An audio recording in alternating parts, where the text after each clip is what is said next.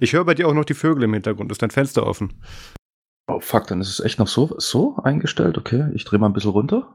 Nee, das, das ist schon, das passt schon so, wie man dich hört. Und das Fenster sollst du vielleicht zumachen. Muss ich auch gleich noch machen. Weißt du, was das Gute ist?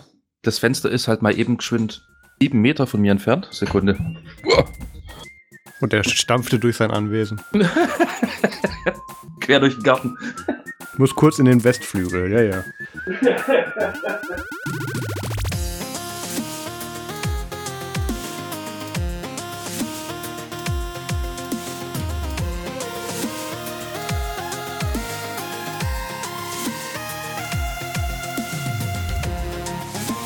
Hallo und herzlich willkommen zum Nerds und Podcast Folge 72. Heute ist der 25. Mai 2019. Mein Name ist Maus Quabeck und mit dabei ist der Pierre Goldenbogen. Einen schönen guten Abend. Du hast äh, dich diese Woche von deinem aktuellen OS getrennt. Ja, ähm, mehr oder weniger gezwungenermaßen und es war dann doch ein Schnellschuss. ähm, ich habe in einer mehr oder weniger, ich möchte jetzt mal nicht unbedingt sagen Panikaktion, aber einfach weil ich ähm, Support brauche im Sinne von wird gepflegt, ähm, habe ich mein gutes, altes, in Artikeln beschriebenes Antergos auf meinem Arbeitsrechner leider Gottes platt gemacht und habe dafür dann Manjaro i3 installiert, was sehr, sehr gut performt. Meine Meinung zu Manjaro ist bekannt. Ähm, ich finde das Ding gut, allerdings muss ich ein bisschen deinstallieren, damit ich es so richtig gut finde. Aber an sich bin ich super, super happy. Ähm, verhält sich absolut in Ordnung. Bringt auch viele coole Tools mit, die ich davor noch gar nicht kannte. Und ja, irgendwann mal in der nächsten Woche werde ich mich vielleicht dann mal noch irgendwie an meinem Privatrechner ranmachen oder auch nicht, weil da gibt's was, was da so ein bisschen köchelt, aber dazu kommen wir dann nachher in der Folge. Ja. Ähm, wirst du denn dann auch über Manjaro schreiben irgendwann? Ähm, keine Garantie für nichts, sage ich okay. mal diesbezüglich. Aufgrund dessen, es gibt mittlerweile so, so, so, so, so unfassbar viel im Internet, was Manjaro abhandelt in den 50 verschiedenen Flavors, die die da anbieten, wo ich dann echt sagen muss, okay, ähm, für mich würde da eigentlich tatsächlich der Kommentar reichen, äh, ja, tut, tut nicht und ähm, das und das finde ich besser als bei anderen. Das ist kein Artikel wert. Na gut. Ja, ähm, und was ich noch gemacht habe, ich habe tatsächlich, jetzt wo ich ein iPhone habe, auch mal mein iPhone zweimal geupdatet diese Woche.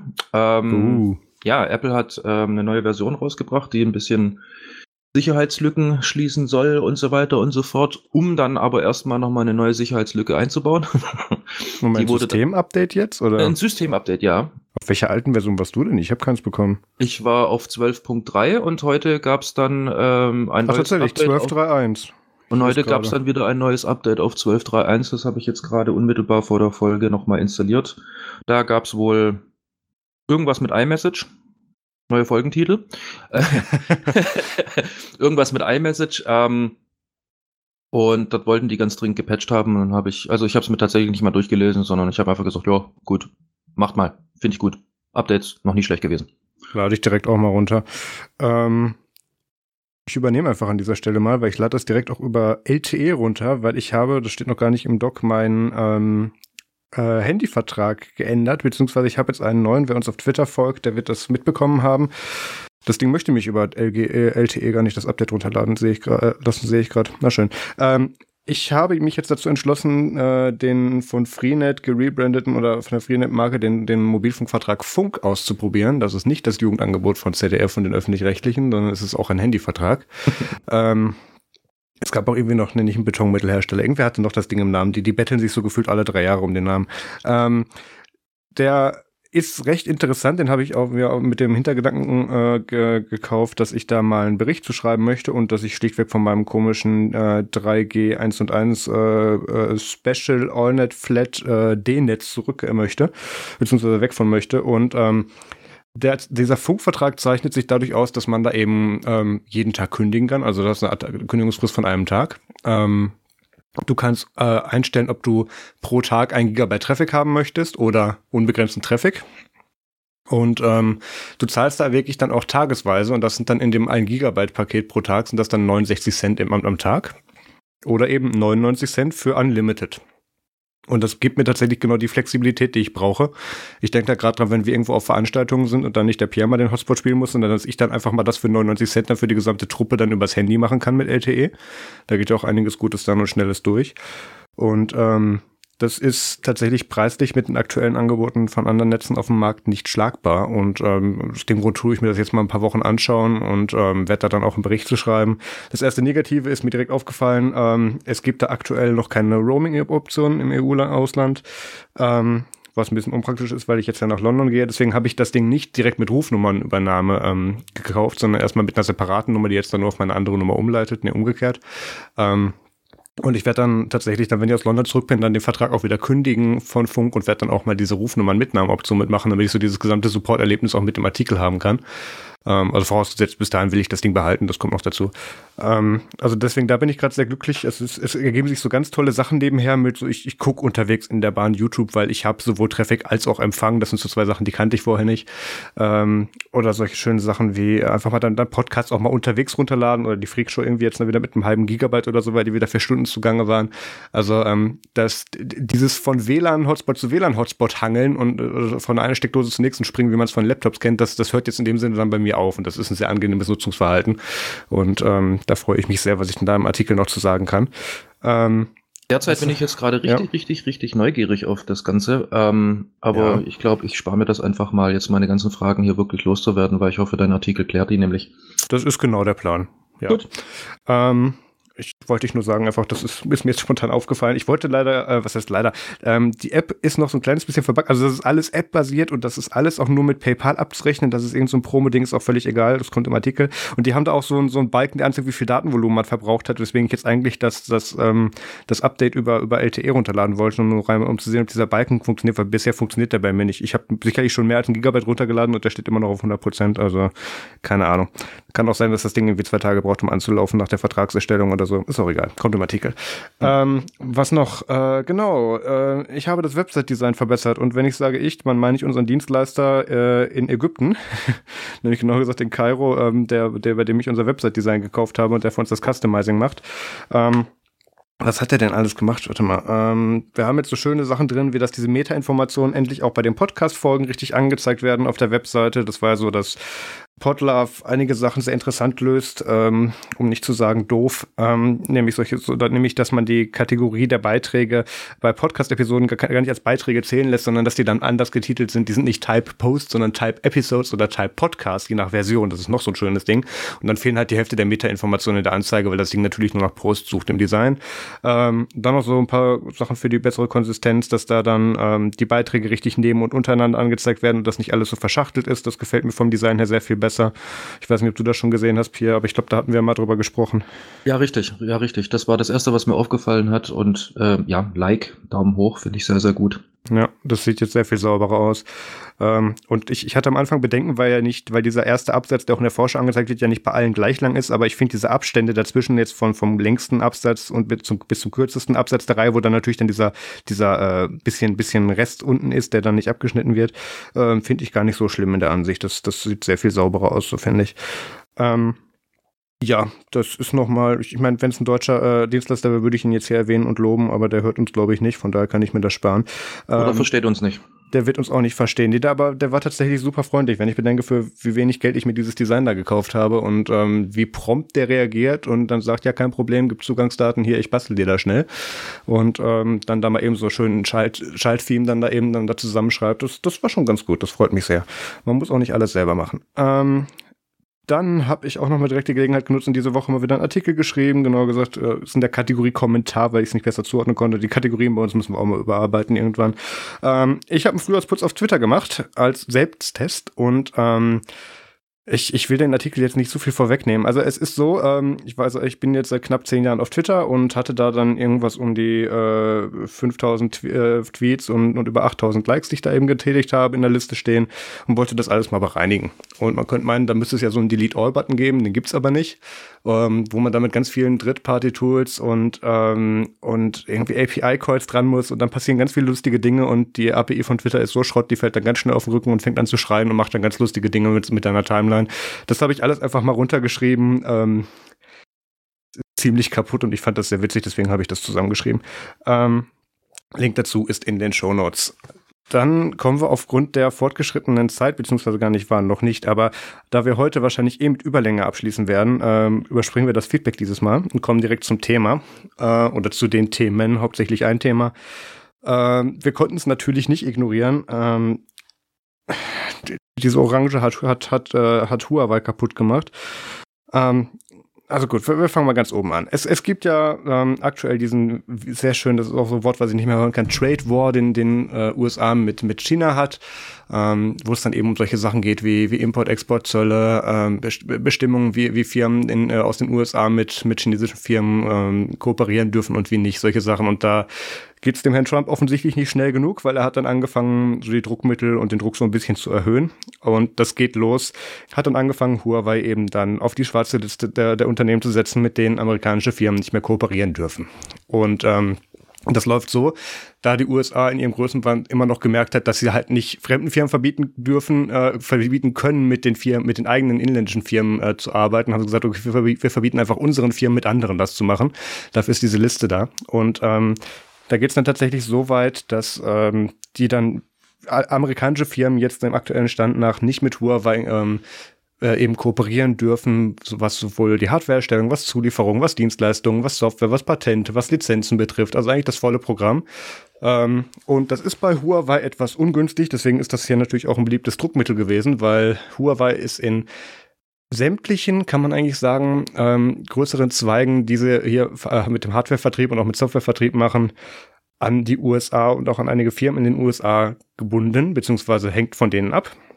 Und da ging es jetzt los. Ähm, am 19. Mai hat da Reuters ein exklusives ähm, Piece rausgehauen, dass Huawei jetzt dann von Google beziehungsweise Alphabet, äh, die Parent Company, die Lizenz für Android entzogen bekommen hat.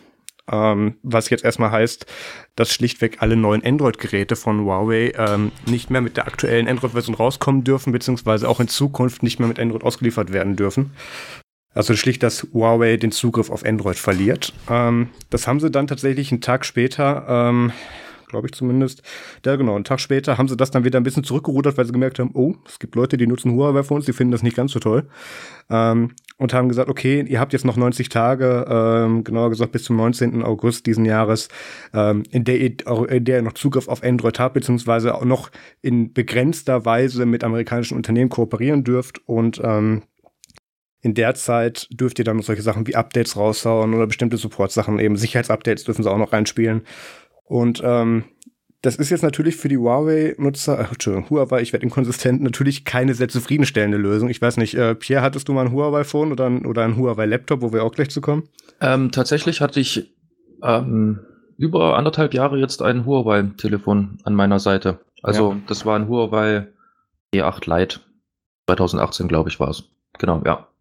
Ja, mein Vater hatte tatsächlich auch eins, bis wir den letztes Jahr auf, auf iOS umgezogen haben. Meine Mutter hatte ja noch viel schlimmer, die habe ich ja auf iOS umgezogen, damit ich sie von diesem, von diesem Billig-China-Kram wegkriege, der so quasi mit drei, drei Trojanern ankam, gefühlt. Ähm, und für die Kunden ist das jetzt, also da muss ich kurz ein bisschen länger ausholen, als zu Huawei, ich bleibe jetzt bei Huawei, das ist wirklich konsistent. ähm, bei Huawei ist es halt so, dass da dann auch noch andere Marken wie zum Beispiel Honor mit dranhängen. Das ist, das ist eine Marke, die auch Smartphones verkauft, ist ähm, durch sehr aggressives Pricing in Europa bekannt geworden, ähm, weil sie eine sehr gute Qualität zu meist niedrigen Preisen rausgeben. Und ähm, die Tochtermarke ist jetzt noch nicht ganz geklärt, ob die jetzt auch damit durch, davon betroffen, sei, betroffen sind, aber man kann quasi davon ausgehen, weil sonst wäre das Druckmittel ein bisschen witzlos, weil sonst würden die das halt dann von, von Huawei zu Honor umziehen und machen darüber dann das Branding, ist auch keinem von geholfen. Ähm, und die hatten tatsächlich diesen Montag eigentlich ein Presseevent in London, wo ich auch zu eingeladen war, wo sie ein neues Honor-Phone oder mehrere neue Honor-Phones vorstellen wollten. Ähm, wo dann auch dann einen Tag vorher so ein E-Mail kam mit, ja, hier aufgrund der aktuellen Sache werden Leute, die anreisen, leider keine Testgeräte mitnehmen dürfen, äh, mitnehmen können. Äh, das wird dann alles nachgeholt über die lokalen PR-Agenturen. Da habe ich gesagt, ja, okay, da muss ich da auch nicht hinfliegen für. Ähm, den Tag Urlaub kann ich woanders besser nehmen dann. Ähm, das ist natürlich etwas, äh, was ist etwas? Das ist sehr unzufriedenstellend für die, für, für sämtliche Huawei-Kunden. Ähm, da fallen nämlich dann auch so, solche Sachen drunter ähm, oder Firmen, die jetzt auch nicht mehr mit, mit Huawei kooperieren dürfen, wie zum Beispiel Microsoft, Intel, ARM, ähm, was war noch dabei? Broadcom. Broadcom, ja, es ist gut. Gut, ja, schön. Da war da, gut, eines davon ist britisch, aber die halten sich natürlich dann so an das, an das ja. größere.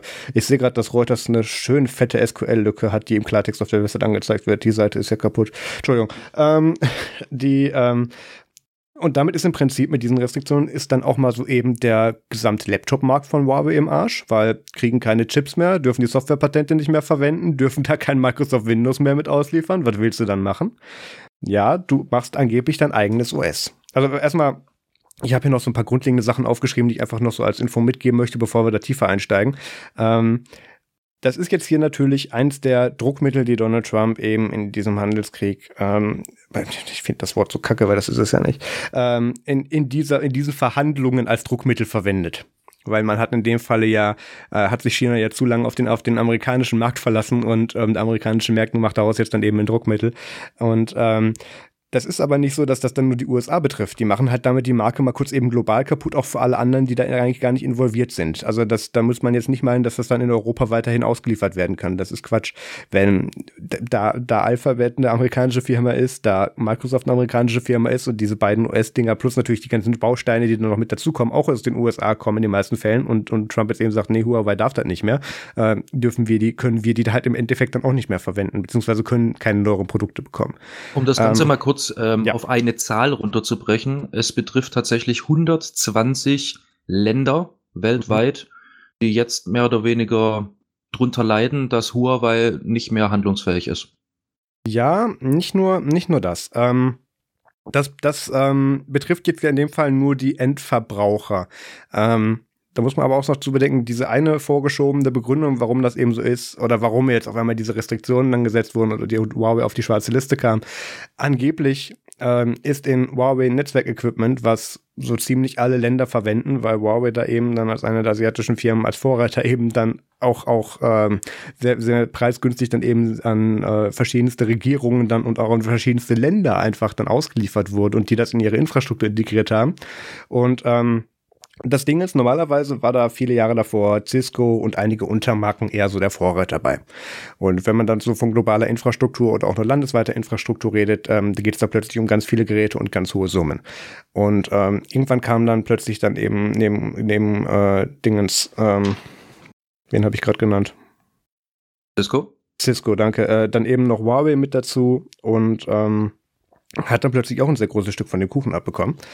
Und das schmeckt der USA nicht so ganz. Ähm, und da gibt es dann jetzt diese schöne Begründung, ja, ist eine chinesische Firma, da könnten chinesische Sicherheitslücken drin sein und chinesische Backdoors zur Regierung in China. Das, das ist so die, die, das, das 101 des, des Bullshittings. Man, man sagt erstmal, es könnte eine Sicherheitslücke geben, weil ist ja nicht von uns wohingegen man völlig ignoriert, dass, dass Cisco das, das Wort Zero Days und, und, und Backdoors im Prinzip gepachtet hat oder erfunden hat. Ähm, es, es vergeht gefühlt kein Monat, ohne dass, oder es, es, es vergeht definitiv kein Monat, keine Woche hätte ich gesagt. Es verdient definitiv, äh, vergeht da keine, kein Monat, in dem nicht irgendwelche Sicherheitslücken oder Backdoors oder nicht gepatchte Sachen in, in äh, Cisco-Geräten gefunden werden, wo dann wirklich dann im, im 100er-Pack sich diese CVI-Lücken, äh, CVI-Nummern ähm, registriert werden müssen für. Also das ist, das ist ähm, natürlich sehr arroganter zu sagen, ja, äh, wir möchten nur, dass die amerikanischen Backdoors bitte verwendet werden und nicht die von anderen Firmen. Darüber hinaus versucht der Herr Trump dann auch gerne dann ähm, auch, auch speziell sogar in Deutschland dann zu sagen, ja, ähm, es wäre ganz toll, wenn ihr übrigens Huawei-Technik auch nicht mehr verwenden würdet. Dankeschön.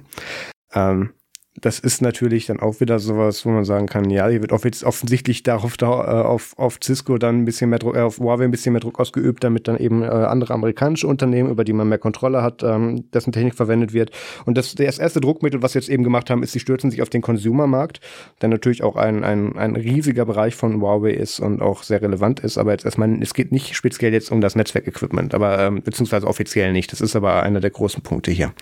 Ähm, so, wo geht's denn hier weiter? Genau, ähm, sie haben gesagt hier äh, 90 Tage, äh, damit, damit jetzt hier die Leute nicht ganz im Quadrat springen und bis dahin könnt ihr sich ja ein neues Handy kaufen oder so.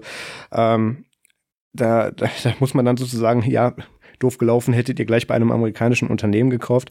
Äh, nein, natürlich nicht. Aber ähm, es, es, äh, da wurde eben mit zurückgerudert. Und dann ging es dann auch tatsächlich weiter. Ähm, dass dann immer mehr amerikanische Unternehmen wie Microsoft angefangen haben, plötzlich die Mate X, äh, die, die MateBook X Laptops aus dem Store zu nehmen Intel hat gesagt, so Lizenzen gibt's jetzt nicht mehr, also License to Build.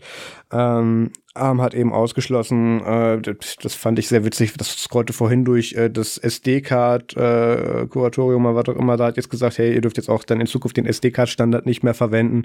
Ähm, wo dann auch plötzlich ganz viele Sachen Sinn ergeben. Ich muss das mal ganz kurz googeln, ob das tatsächlich Huawei war. Äh, Moment.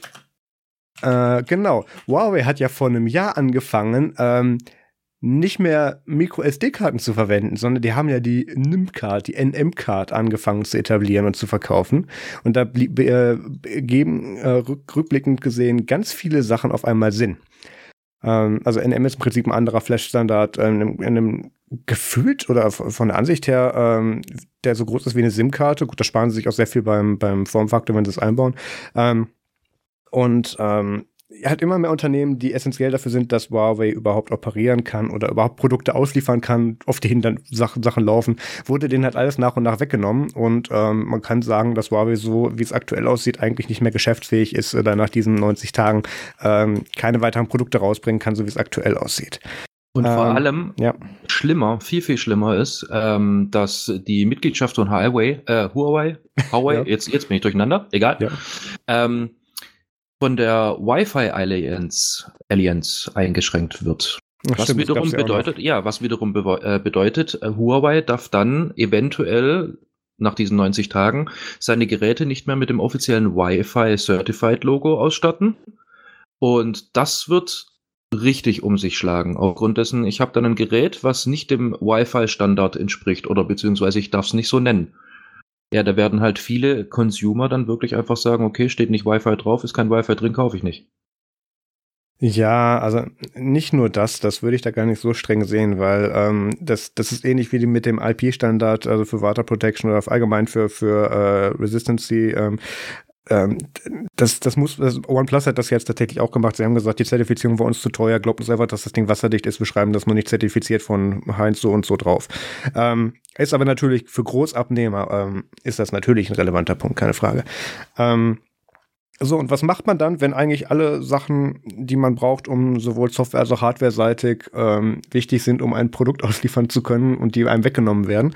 Ähm, man fängt erstmal an, was ich sehr spannend fand, irgendwie äh, ein Vorrat von sämtlichen Chips, Halbleiterbausteinen, äh, Flashspeicher und so weiter erstmal zu horden. Die haben tatsächlich in den letzten Monaten da wirklich so einen großen Peil dann eben aufgekauft in diesen ganzen Sachen. Also das war wohl alles sehr absehbar. Ähm, womit die aber natürlich trotzdem nur begrenzt opera äh, ähm, weiter opera äh, operativ sein können, ähm, weil denen schlichtweg auch nebenher dann die meisten Lizenzen entzogen wurden, also verkaufen dürften sie es dann so meistens eh nicht mehr.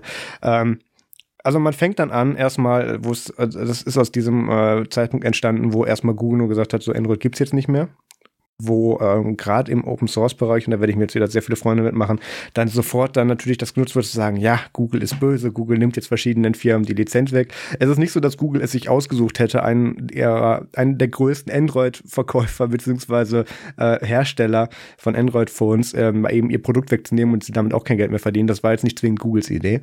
Ähm, Weil das doppelt falsch ist, aufgrund dessen Huawei darf ja trotzdem noch auf diesem Android Open Source Stack komplett aufbauen. Das ist umstritten, da kommen wir gleich zu. Das kann ja. denen auch weggenommen werden. Ähm, das, ähm, also das, das war natürlich nicht deren Absicht. Im Gegenteil, die Google hat auch, oder Huawei hat auch schnell in einem Statement gesagt, so zu arbeiten mit Google an, an einer anderen Lösung, damit sie trotzdem weiter miteinander arbeiten können. Weil, also da, daran merkt man eigentlich, wenn Google sich dann so widerwillig erstmal dann dieser, dieser Verordnung nachkommt und dann eben trotzdem noch versucht, da im Hintergrund zu bescheißen, dass das nicht unbedingt deren Idee war.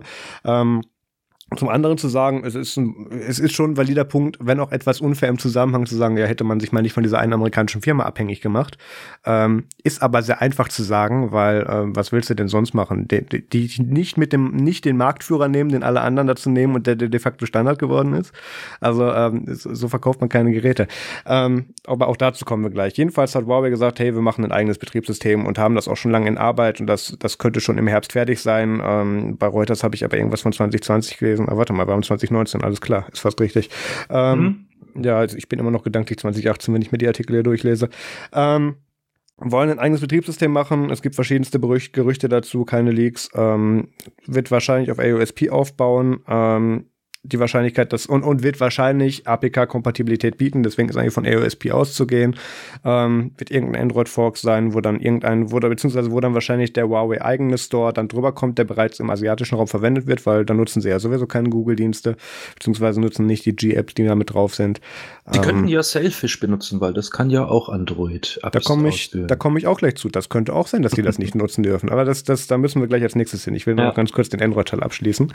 Ähm, ähm, genau, den Store, den ich, ich habe leider nicht den, ich weiß nicht, wie man den, wie man den Store übersetzen soll ins Deutsche auch nicht. Ich habe den auch nicht im Englischen. Jedenfalls den, den, den die im, im asiatischen Bereich bereits verwenden, ähm, wo dann auch so die wichtigsten asiatischen Apps drin sind, der könnte dann auch dann auf die europäischen und amerikanischen Geräte draufkommen. Vorausgesetzt, die finden doch Rat, wenn diese reinpacken können, um die Geräte tatsächlich ans Laufen zu bekommen. Das ist ein ganz anderer Aspekt. Ähm, da hat man natürlich, äh, ungeachtet davon, ähm, dass man da dann wieder sein eigenes Ökosystem aufbaut und dass dann da wieder nicht alle Keyplayer dabei sind, macht man sich natürlich zwangsweise unbeliebt damit, beziehungsweise ähm, setzt man sich zwangsweise nicht mehr wirklich von der Konkurrenz ab, sondern im Gegenteil, man macht sich damit unbeliebter beim, beim Kunden, weil plötzlich die Hälfte des gewohnten Ökosystems weg ist. Ähm, und da muss man auch noch dazu sagen, ist es nicht so, dass dann Google sagen kann, ja kein Problem, wir machen da YouTube in den Store rein. Nein, amerikanische Unternehmen dürfen äh, dem aktuellen Stand nach nicht mehr mit Huawei kooperieren. Und sind, in denen ist es untersagt, so solche Sachen, auch Softwarelizenzen, auch alle Sachen, wo nur entferntesten Serviceleistungen oder, oder Produkte von denen betreffen, dürfen sie nicht mehr mit denen zusammenarbeiten. Und ähm, da können die noch so viele eigene Stores bauen, da, da darf dann trotzdem kein Spotify, kein, na Moment, Spotify doch schon, Spotify ist die einzige App, die draußen wäre, äh, da kommt dann kein Netflix rein, da kommt kein YouTube rein, kein Gmail, das ganze Zeugs, wo die Leute eigentlich von abhängig sind, kommt da dann nicht rein. So, ähm, jetzt kommen wir zu diesem spannenden Teil, wo ich sage, ähm, es, es kommt wahrscheinlich gar nicht so weit, weil theoretisch kann es auch sein oder kann es dazu kommen, dass auch der AOSP-Teil, der unter Open Source Lizenzen steht, von Huawei nicht verwendet werden darf. Und da muss man jetzt ein bisschen weiter ausholen. Manche werden jetzt natürlich sagen, und da werden wir bestimmt auch äh, Kommentare zu bekommen, ja, ist ja Open Source, ähm, wenn man sich an die Lizenz hält, kann man ja machen, was man will. Ähm, beziehungsweise darf man es ja trotzdem machen, was man will, ist falsch. Ähm, das ist soweit richtig, aber da muss man sich den Satz nochmal kurz durch den Kopf gehen lassen. Auch diese Lizenzvereinbarung wird theoretisch mit Google abgeschlossen. Diese Lizenz funktioniert nur in diesem streng reglementierten, man muss auch dazu sagen, ähm, diese ganzen Copyright, äh, die ganzen Open Source Lizenzen funktionieren nur, weil wir ein enforcedes Copyright-System haben. Die sind ein Teil davon. Und das Copyright und der, das Copyright Law steht da definitiv drüber. Ähm, äh, Nila von The Verge, der war ein ehemaliger Copy Copyright Law, hat da tatsächlich diese Woche im Vergecast auch einiges zugesagt. Ich habe mir da von Carol Swisher was angehört. Ähm, ähm, und es gibt tatsächlich einige, die sagen, ähm, diese AOSP-License, wo auch Bestandteile, wo, weil ja mit, weil ja da ja Google-Komponenten drinstecken, ähm, sind dann trotzdem noch hier Subject to License mit Google und Huawei bzw. Google darf nicht zulassen, dass Huawei eine Lizenzvereinbarung mit diesen Teilen eingeht. Und da ist dann auch der größte Teil von ASP drunter betroffen. Übrigens auch Tizen, KOS, POS und auch das von, von Pierre erwähnte Selfish OS. Genau das gleiche Thema.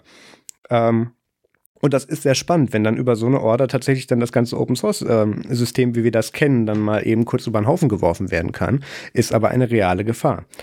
Ähm, wohlgemerkt nur, wenn es tatsächlich dazu kommt, dass das weiterhin enforced wird. Da kommen wir ganz zum Ende zu. Aber jetzt nur mal sozusagen, wenn, wenn die sich pissig anstellen und, und, und der Herr Trump sagt, nee, äh, wir, wir möchten uns da jetzt maximal querstellen bei, dann wird denen auch AOSP weggenommen. Und dann wird das ganz lustig, wenn dann plötzlich ähm, in halb China gesagt wird, ja, wir müssen euch leider, oder wir dürfen euch leider keine Open, keine OS-System-Updates mehr geben.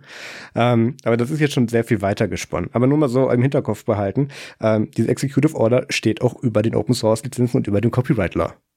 Also hm. ähm, das, das darf man nicht als gegeben betrachten. Ja, dann machen die halt AOSP oder dann, dass ich auch diese Woche gelesen habe, was ich sehr witzig fand. Ja, dann, obwohl Peter hat ja sogar gesagt, als diese News rauskam, ja, den lizenzieren die jetzt pur OS, haben wir alle viel dabei gelacht.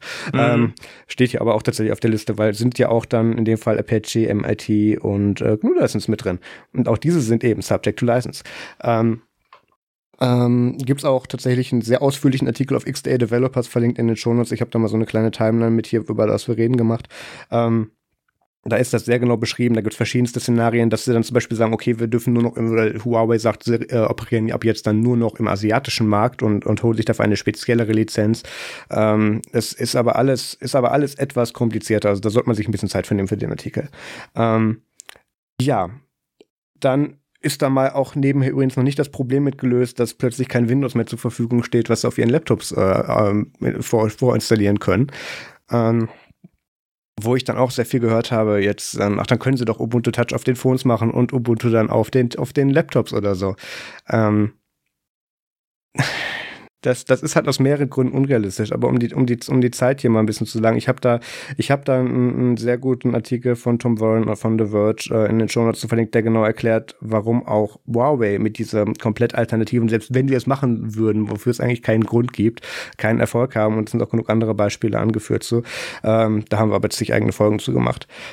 Jedenfalls, ähm, dieser ganze ähm, dieser ganze Aufwand, jetzt zu sagen, hey, wir nehmen euch die Lizenzen weg und ähm, wir nehmen das jetzt als Druckmittel, könnte auch sehr gut dazu führen, dass wir in irgendwie ein paar Wochen oder auch ein paar Jahren, je nachdem, wie lange sie es äh, hinauszögern, zu hören kriegen, nee, ist alles gut, ähm, Huawei hat jetzt eine symbolische Summe und, und irgendwie drei Leute gefeuert. Man muss ja bedenken, ich glaube, in Kanada wird immer noch die CFO, die Tochter vom, vom CEO, wird, glaube ich, immer noch festgehalten dort. Oder wurde die nein, mittlerweile die ausgeliefert? Die ist, die ist frei. Ja, frei ausgeliefert mit Fußfessel, was auch immer. Also, da nein, nein, nein, nein, also die ist so frei, frei, also im Sinne von geh einfach, bitte. Ah ja. Durfte die sich freikaufen. Okay, jedenfalls, ähm, ja, stimmt, das war ja der Austausch, nachdem sie in China angefangen haben, US-Diplomaten festzunehmen. Richtig, das, das richtig, war ja sehr richtig. witzig, ja, hast recht. Richtig. Ähm, also das hat er ja schon Dimensionen angenommen, ähm, die, das, das ist alles nicht mehr vertretbar. Jedenfalls, dass jetzt dann auf einmal hingegangen wird und Huawei quasi komplett vom Netz genommen wird über diese Executive Order, ähm, ist einfach nur ein Druckmittel. Und es ist sehr viel wahrscheinlicher, dass das, was ist wahrscheinlicher? Ähm, es ist zu hoffen, dass China in bestimmten Sachen so weit klein beigibt gegenüber den USA, damit dann gesagt wird, ja, okay, wir, geben jetzt Huawei wieder frei. Was ähnliches haben sie vor zwei Jahren oder vor knapp noch vor zwei Jahren mit ZTI gemacht, die ja davor auch sieben Jahre lang nicht in Amerika operieren durften und auch nicht mit amerikanischen Komponenten. Ähm, wo dann auch gesagt wurde, ja, okay, jetzt haben wir uns soweit eigentlich wieder äh, aneinander gewöhnt, jetzt dürft ihr da eine symbolische Summe zahlen und dann dürft ihr wiederkommen. Also das, das ist kein unwahrscheinliches Szenario, dass das mit Huawei auch passiert. Ähm, Zumal ja auch noch zu bedenken ist, okay, Trump hat jetzt gesagt, Huawei, äh, ich, ich vergesse es einfach heute. Ja. Huawei ähm, ist böse. Ähm, die mag ich nicht, deswegen mache ich das jetzt alles. Ja, hat er eigentlich auch bedacht, dass da ganz, ganz, ganz viele Lizenzzahlungen dann einfach nicht mehr stattfinden? Na, was er auch nicht bedacht hat, ist das viel größere Problem, wie ich finde. Denkt er sich jetzt nur bei Huawei jetzt dann nicht mehr aus Amerika sich die Chips und die, also das OS ist ein größeres Problem als die Hardware, das gebe ich durchaus zu, aber das kriegen die, wenn die nur noch für den asiatischen Raum bauen, garantiert auch gelöst. Wenn es wenn es da dann tatsächlich die Gesellschaft schafft da drüben, dann sind die das. Ähm, Gut, zumal ja sowieso bekannt ist, dass ähm, Google in dem asiatischen Raum beziehungsweise vor allem in China sowieso nicht so viel Sonne hat, da die meisten Tools beziehungsweise Apps, pardon, ähm, in China sowieso per Routing geblockt sind, beziehungsweise per Firewall geblockt sind. Ja, aber wie gesagt, das OS ist hier tatsächlich, wenn sie, wenn sie sagen, okay, der asiatische Markt und auch der europäische aufgrund der Entscheidung des, des, Europä äh, des amerikanischen Marktes ist für uns nicht mehr interessant, wir sind jetzt nur noch in Asien und machen nur noch da dann unsere Produkte. Ähm, die werden ein OS mit den wichtigsten asiatischen äh, Diensten zusammengezimmert kriegen. Daran besteht kein Zweifel, das haben sie vorher auch schon gemacht. Äh, auch, auch auf dem Desktop, by the way, obwohl sie dann wahrscheinlich wirklich irgendein Linux mit, mit ganz schrecklichem äh, äh Design dann draufklatschen werden. Das ist, das ist das eben der USA, der, der, der ähm, asiatische Markt hat eine sehr andere Dynamik als Amerika oder Europa. Also Aber tatsächlich finde ich den Software-Stack weniger problematisch. Der Hardware-Stack ist das, was eigentlich am meisten Probleme bereiten wird. Naja, dem aktuellen Stand nach. Ähm, Natürlich, dem aktuellen Stand nach. Was, was der Herr Trump sich jetzt, oder, an, unterstellen wir mal kurz dem Herrn Trump, der hat, der hat das durchdacht. Ähm, was schon eine sehr große Unterstellung ist. Natürlich. Was ein bisschen auch fadenscheinig ist, aufgrund dessen, ähm, es wurde jetzt für 90 Tage zurückgerudert hm. und äh, zufällig hat ähm, Huawei oder Huawei so viel Zeug sich sozusagen ins Lager legen lassen, dass es für circa drei Monate reicht. Ja, und es, das war auch damals bei den ersten äh, Einschränkungen von ZTE auch so, dass dann diese Frist dann nochmal um 90 Tage verlängert wurde oder so. Das kann durchaus sein, dass die das noch ein Jahr lang so weiterspielen. Mhm. Aber ähm, selbst wenn sie irgendwann sagen, Schlussstrich, wir haben keinen Bock mehr auf die Scheiße, dann gehen wir halt. Ähm, Chipproduktion in Asien, das, das ist, es gilt lange schon eigentlich mehr so als guter Wille von China, dass sie sagen, okay, wir machen die, wir lassen die meisten Chips in den USA machen oder so, machen die nicht bei uns selber, damit ja diese symbolischen Handlungen dann eben auch stattfinden können oder auch ähm, der Handel dann da eben stattfindet. Ähm, man muss nicht davon ausgehen, dass die das nicht auch im eigenen Land selber hinkriegen können. Also, und dann, dann wird das Spiel nämlich einmal umgedreht, weil dann dürfen wir nicht mehr mitspielen. Beziehungsweise der amerikanische Markt und über einen langen Abend dann wahrscheinlich auch Europa. Also, ähm, die, die werden daran so nicht kaputt gehen. Dass die haben, das, diese Problematik hat das Potenzial, den amerikanischen Markt und darüber den, äh, den, den europäischen Markt zu verlieren, definitiv. Aber die Auswirkungen sind ja auch schon so groß, äh, wenn ich mir überlege. Ähm, ich habe jetzt ein in Deutschland ansässiges und äh, amerikanisches Unternehmen. Ja. Das hier irgendwie zwar eine GmbH ist, auch hier firmiert hat, oder von mir aus auch sogar eine AG. Ich glaube, eine AG dürfen sie nicht. Ähm, da wäre jetzt dann wirklich mal die Frage, das ist eigentlich fast schon wieder was für Anwälte, dürfen die dann wiederum bestellen? Das, das wird nachher ein ganz großes Fuck-up werden, um zu gucken, wo es was mit wem wir verknüpft, wo kann man sagen, die haben die meisten Anteile ran, wo ist dementsprechend welches, wo Geld wessen Gesetz, das kommt dann, dann noch dazu. Also mhm. ähm, das ist wirklich dann eine Sache, da müssen sich Anwälte mit beschäftigen. Ähm, aber der spannendste Teil, den ich da tatsächlich dran sehe, ist, ähm, wie da tatsächlich einfach Open Source Lizenzen mit ausgehebelt werden können. Ganz einfach, weil wir die immer ja abseits vom Copyright Law sehen, nach dem Motto, das, das, das, das, das, da sind wir auf jeden Fall mit abgesichert und da muss sich ja jeder dran halten. Nee, nee, nee, die funktionieren auch nur, weil sie ein Teil des, des Copyright Laws sind. Und wenn das nicht so enforced wird oder jetzt eben per Executive Order oder eben dann per, per, ähm, ist ja, ist ja kein Executive Order, da kriege ich auch wieder Ärger für, per eben Bestimmung im Handelsregister, was die da drüben haben, im amerikanischen Namen habe ich vergessen, ähm, da wird das ganz schnell spannend, wenn das dann für Präzedenzfälle sorgt. Dann, dann, dann geht dann noch mal irgendwie dann, ähm, Gottchen, was war das? Der ellenlange Kampf mit Android. Ähm, war das Java? Java. Ja, ähm, geht, äh, Sun, genau, geht dann Sun noch mal hin, müsste Sun gewesen sein, glaube ich. Nee, und, Oracle, und, Oracle war es und äh, Oracle, Sun genau. war Zeuge. Sun genau. hat gesagt, uns doch egal und Oracle hat gesagt, nee, ich, ich will das nicht, Stampf. Genau, da kamen ganz viele Sachen dann nochmal plötzlich raus und sagen, ja, haha, aber was du bisher den Loose-Term Fair Use bekommen hat oder so, ist ja dann jetzt nicht mehr vom Copyright abgedeckt, deswegen fallen da ganz viele andere Sachen weg. Also da, da werden ganz interessante Präzedenzfälle äh, ja, auch jetzt schon mitgeschaffen. Das wird sehr spannend werden, aber ähm, was ich noch von, recherchiert ja. habe bezüglich des Software-Stacks, ähm, wir alle denken jetzt an Open Source und natürlich automatisch an Linux und somit auch ganz viel GPL. Was allerdings passieren könnte und was sehr wohl rechtlich gehen würde, wäre sämtliche Software, die unter der MIT-Lizenz steht. Weil da ist nämlich kein Name vorhanden. Das ist einfach bloß MIT. Ich habe es programmiert, mach damit, was du willst. Es gibt keine Ein äh, Einschränkungen. Ja, also, das, also ist, diese, das ist das, wenn wir denken, dass Three Clause Dinger gehen alle, die von der äh, ähm, die MIT sind oder von ihr abgeleitet sind. Eben die nicht. gehen alle. Doch. Eben nicht. Das ist nur, wenn man so weit denkt, dass das der Open Source ja tatsächlich wenigstens gleichwertig mit dem Copyright Law wäre, was es ja nicht ist. Ähm, da geht es dann tatsächlich so weit, wo ich gebe jetzt so bei MIT ist die Namensnennung ja nicht drin, aber trotzdem wird dann geguckt, wer ist denn der Hauptcontributor, wo ist der am meisten einer Firma zuzuordnen und dann wird darüber Fallentschei Fall äh, ja, fallbezogen dann entschieden, ja, nee, ist quasi wie als ob man das direkt von einer amerikanischen Firma machen würde, dementsprechend ist das auch raus.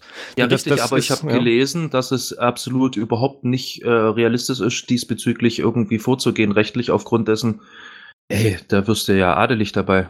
Klar, das zu enforcen ist wiederum eine ganz andere Nummer, aber verboten werden kann das trotzdem. Wir gehen ja aktuell nur von der Theorie aus. Achso, Die Umsetzung ja, ist nochmal ein völlig Theorie, anderes ja. Ding. Theoretisch, genau. ja.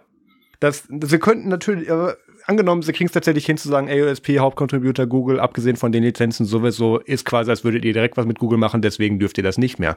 Ähm, Sie können ja schlecht sagen, übrigens Huawei, auch wenn wir euch, äh, Huawei, wenn wir euch schon direkt den Hahn abgedreht haben, möchten wir gerne noch Geld von euch. So funktioniert es ja dann nicht mehr, weil die sind dann ja schon weg. Sondern Richtig. sie müssten dann hingehen und sagen, hey Google, ihr müsst jetzt Strafe zahlen, weil ihr, weil ihr die Richtlinie nicht enforst. Was auch unrealistisch ist. Ähm, weil da sind wir dann auch wieder ganz schnell bei Regierungsequipment und auch ganz wieder schnell beim großen Netzwerkstack, dann sind wir bei 5G und da sind wir dann auch wieder bei der Netzwerkinfrastruktur in, in den Ländern. Also ähm, das Und vor allem dann hat dann halt Mr. Trump selbst dann ganz schnell kein Internet mehr. Ja, das wäre fast wieder gut, wenn ich so drüber nachdenke. Aber ähm, ja. ja, aber ja. Also das Huawei-Ding würde ich gerne an dieser Stelle abhaken mit, wir müssen das mal über die nächsten Wochen und Monate im Auge behalten. Ich gehe davon aus, dass irgendeiner von beiden umfallen wird und dass darüber dann wieder zurückgerudert wird. Und bis dahin werden wir wahrscheinlich eine regelmäßige Verlängerung von diesen äh, 90 Tagen dann miterleben.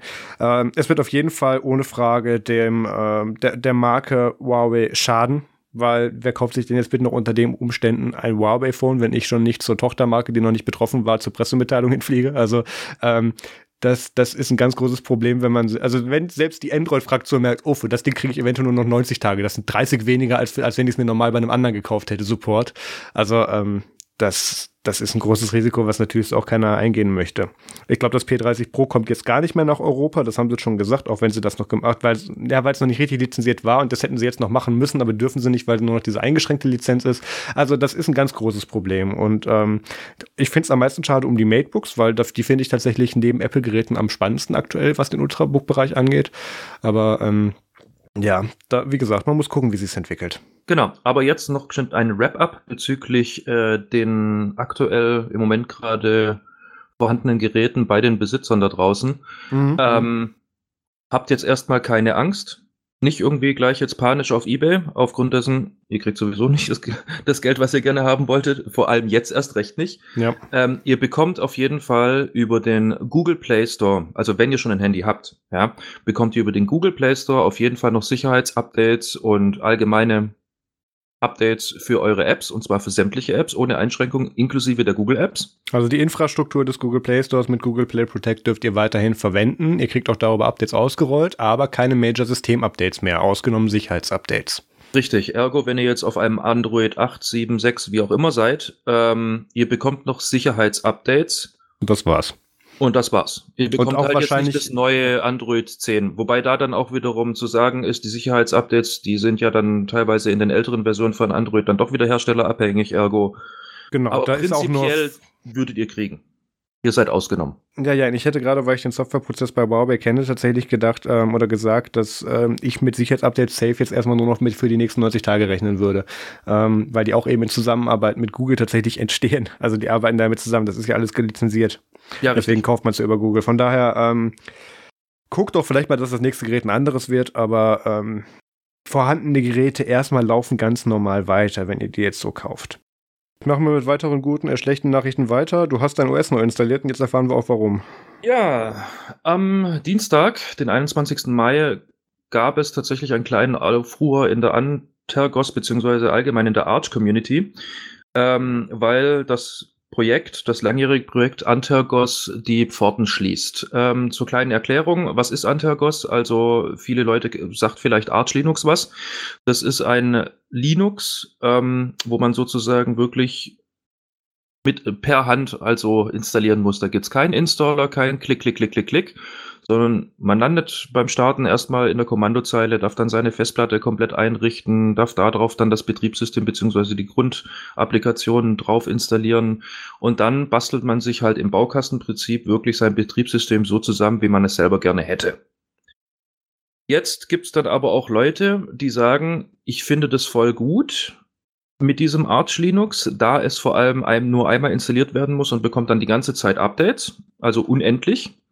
Aber ich habe schlicht und ergreifend nicht die Zeit, nicht den Willen, bin zu faul. Bitte Grund einfügen, das Ding jedes Mal von Hand tatsächlich aufzusetzen. Klar, jetzt werden wieder Stimmen im Hintergrund laut, die sagen, ha, sowas mache ich doch in einer halben Stunde. Ist richtig.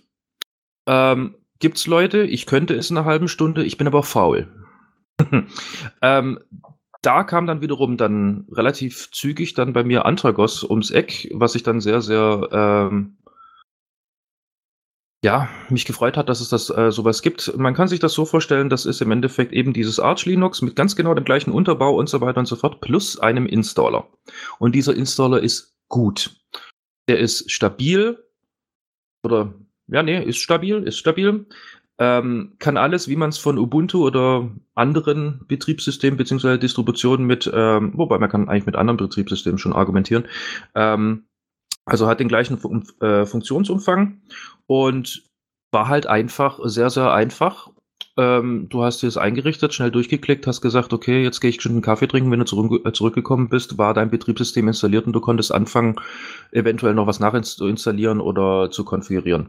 Was es der große Pluspunkt bei diesem Installer vor allem war oder bei Antagos ist, die haben nicht angefangen, irgendwelche speziellen Pakete im großen Stil irgendwie anzubieten, wie es einige Distributionen ja gerne machen. Die nehmen sich zum Beispiel ein Ubuntu, machen da irgendwie den gleichen Installer und so weiter und so fort, hängen da noch irgendwie fünf zusätzliche Apps dazu, die du vielleicht gar nicht mal willst und nennen es dann meine coole Distribution. Ähm, einige scheitern auch dabei, wie wir gelernt haben diese Woche. ähm, Habonchu, ja. Ja, ja. Ähm, auf jeden Fall, äh, was das Schöne ist bei Antargos, du konntest halt während dem Installationsvorgang oder kurz vor bevor du den gestartet hast, konntest du auswählen, welchen Browser möchte ich, äh, welches E-Mail-Programm möchte ich, möchte ich den VIA-Treiber dabei haben oder nicht dabei haben, welches, also du konntest so ein paar gängige Applikationen konntest du auswählen, ja, die wurden dann mitinstalliert, aber vor allem nicht mehr. Also es wurde dir nicht die Entscheidung abgenommen, dass zum Beispiel Digicam die beste Fotoverwaltung ist, aber du nimmst eigentlich am liebsten Shotwell oder wie auch immer. Also das fand ich sehr, sehr, sehr, sehr cool, weil du halt sehr, sehr minimalistisch dann da standest und konntest dann alles andere dir dann im OS selbst dann zusammen installieren. Gut. So viel mal kurz so ein bisschen, was ist Antagos eigentlich? Ähm, ursprünglich entstanden ist es, ja. äh, ursprünglich entstanden ist es tatsächlich 2012 unter dem Namen CineArch. Ähm, das leitet sich daher, äh, weil sie einen, ähm, weil der Insta Installer einfach Chinchi, C-I-N-C-H-I heißt, wie auch immer man das jetzt aussprechen möchte. Ich sage jetzt einfach mal Chinchi dazu. Huawei. Deswegen, bitte? Quatsch. Der, der, ähm, der LibreZoom-Podcast hat immer Probleme mit Huawei und Huawei auszusprechen, weil Ralf sich immer weigert, das auf Chinesisch zu sagen. Deswegen habe ich da Huawei eingeworfen. Äh, ich glaube tatsächlich heißt es Chinchi. Okay, ähm, ging mir ja jetzt auch die Folge nicht anders. ähm, ja, und ähm, gegen später haben sie dann aber gesagt, okay, ähm, wir finden den Namen irgendwie doch nicht so toll, deswegen fast ein Jahr, fast genau ein Jahr drauf, haben sie sich dann in Antagos umbenannt. Gut, also seit 2003 gibt es also Antagos, äh, wurde ständig schön weiterentwickelt und zwar von einem echt kleinen Team bestehend aus zwei Studenten ursprünglich die gesagt haben, hey, dieses Arch installiere ist zwar gut und schön, aber nervt. Deswegen machen wir da eben diesen Chinchi drumrum und haben damit halt ganz genau die ultimative Kerbe getroffen, weil ganz, ganz viele halt das dann sehr gut fanden und sich sonst halt immer mit irgendwelchen manuell oder selber zusammengebastelten Automatisierungsskripten beholfen haben. Und jetzt haben sie es halt schön in Clicky Bunti und du konntest das halt tatsächlich auch mal, sag ich mal, jetzt nicht unbedingt der Oma, aber dem etwas technisch versierteren Freunde die Hand drücken und sagen, installierst du doch mal bitte. Gut, ähm, ja, seit 2014 haben sie dann auch angefangen, mal so ein bisschen mitzuschneiden, äh, wie oft wird's denn eigentlich runtergeladen und sie haben es tatsächlich auf fast eine Million, also 931.500 Downloads äh, geschafft, also Unique Downloads, war also gar nicht mal so klein, zwar klar Nische, aber gar nicht mal so klein. Und ähm, so viel mal ein bisschen noch zur Historie. Und jetzt ist es halt einfach so, dass sich tatsächlich einfach ähm, Leben ändern und somit auch der typische Spruch von mir, Life happens, äh, tatsächlich passieren kann. Ergo aus diesen Studenten ist, sind halt mittlerweile ähm, ganz normale, sag ich mal, Arbeitnehmer geworden, unter anderem auch äh, Elternteile in dem Fall. Und somit ist dann halt die private Zeit ähm, ein Luxusgut und dann überlegt man sich natürlich halt relativ zügig, okay, wo sind meine Prioritäten und kann es absolut nachvollziehen, dass die Priorität dann natürlich am Privatleben und vor allem an der Familie hängt. Somit Aber Pierre, gesagt, du musst ja. dich doch für dein Projekt aufopfern. Ich habe da auf Reddit heute gelernt, dass da jetzt ganz viele Leute super enttäuscht von denen sind, weil die jetzt deren Betriebssystem weggenommen haben. Ja, ich weiß, das ist total schlimm, aber die haben dann halt aber auch bloß ganz genau das hier gelesen. Ja. Ähm, auf jeden Fall, die verabschieden sich jetzt in ihr Privatleben und ähm, sind aber meines Erachtens auch sehr, sehr cool, dass sie es halt nicht in äh, dem Stile machen, wie es viele Distributionen ja leider ereilt. Ähm, es kommt einfach nichts mehr.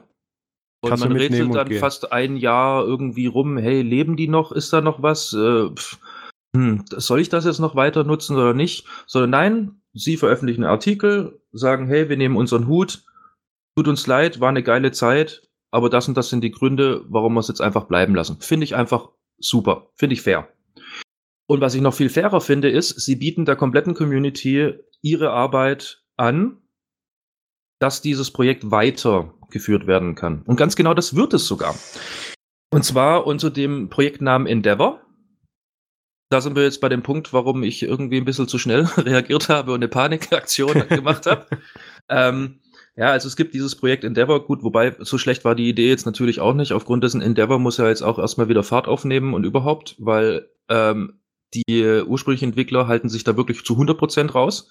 Und zwar sogar so weit, dass sie ähm, eben darauf bestanden haben, dass es auch nicht mehr Antergos heißen darf, also somit nicht mehr mit den Leuten assoziiert werden darf, das ganze Projekt, sondern dass es halt wirklich unter neuen Namen, gerne gleiche Struktur, gleicher Installer und so weiter und so fort, aber hey, wir wollen unsere Ruhe damit haben.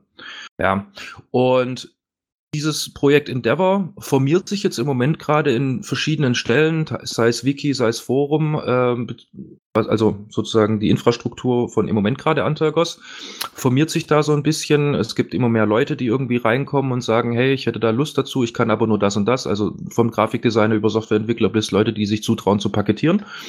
Ähm, der eine oder andere Sys-Admin äh, wurde schon gefragt, darunter auch ich. Äh, keine Zeit dafür. Schade, aber echt keine Zeit dafür. Und ähm, ja, also Antergos ist erstmal tot. Lang lebe Endeavor. Bis jetzt.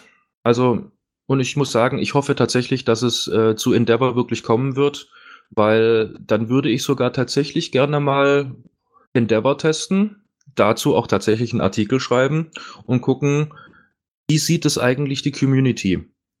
Wie war sie bis jetzt mit Antagos zufrieden? Was äh, machen sie jetzt anders? Kommt frischer Wind rein? Ja, doch, darauf bin ich auf jeden Fall mal gespannt.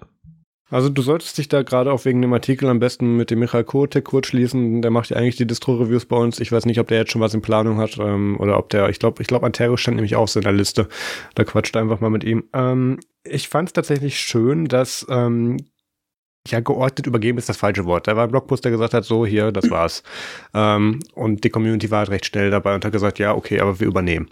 Ähm, das ist tatsächlich einer der geordneteren Rückzüge von Hauptmaintainern, die wir in den letzten Jahren gesehen haben. Ähm, ich weiß nicht mehr, welche Distro das war, die tatsächlich komplett verloren gegangen ist dadurch. Also nicht Solo-Style, sondern die war komplett weg, ähm, weil es doch irgendwie Stress gab. Das ist aber auch schon Jahre her, äh, beziehungsweise ein paar Monate her, glaube ich. Ähm, dann natürlich das Solos-Ding, man nimmt die Kasse und geht und sagt einfach nichts. Ähm, also das, das ist da tatsächlich schon eine der besseren Sachen. Ähm, ich habe ich hab tatsächlich nicht viel Ahnung, wie viel Antergos jetzt tatsächlich vom Marktanteil in Anführungszeichen dieser 1 bis 2 Prozent bei Linux tatsächlich überhaupt hat. Ähm, ich tue mich sehr schwer damit, Unique Downloads zu zählen, weil ähm, das ist einfach nicht repräsentativ, weil wenn du dir zwei ISOs, wenn sich jeder von den zwei ISOs runtergeladen hat, ist die Zahl schon mal halbiert.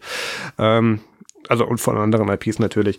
Also Hits auf dem Update-Server hätten mich sehr viel mehr interessiert, aber das, das soll die Distro jetzt gar nicht kleinreden. Ich finde es das gut, dass das geordnet übergeben wurde und ähm, bin gespannt, was da jetzt dann noch Neues dazukommt, weil gerade wenn sich solche neuen Projekte dann nochmal äh, bilden, finden sich auch plötzlich ganz viele Leute, die davor gar nicht in contributen wollten, sondern einfach gesagt haben, ja, sie nehmen jetzt dann diese Chance wahr und hängen sich dann halt jetzt mit rein. Das motiviert auch sehr viele neue Leute. Das heißt, das, das, das motiviert sehr gut und ich bin gespannt, was es da tatsächlich dann jetzt noch größer wird als das vorherige Projekt.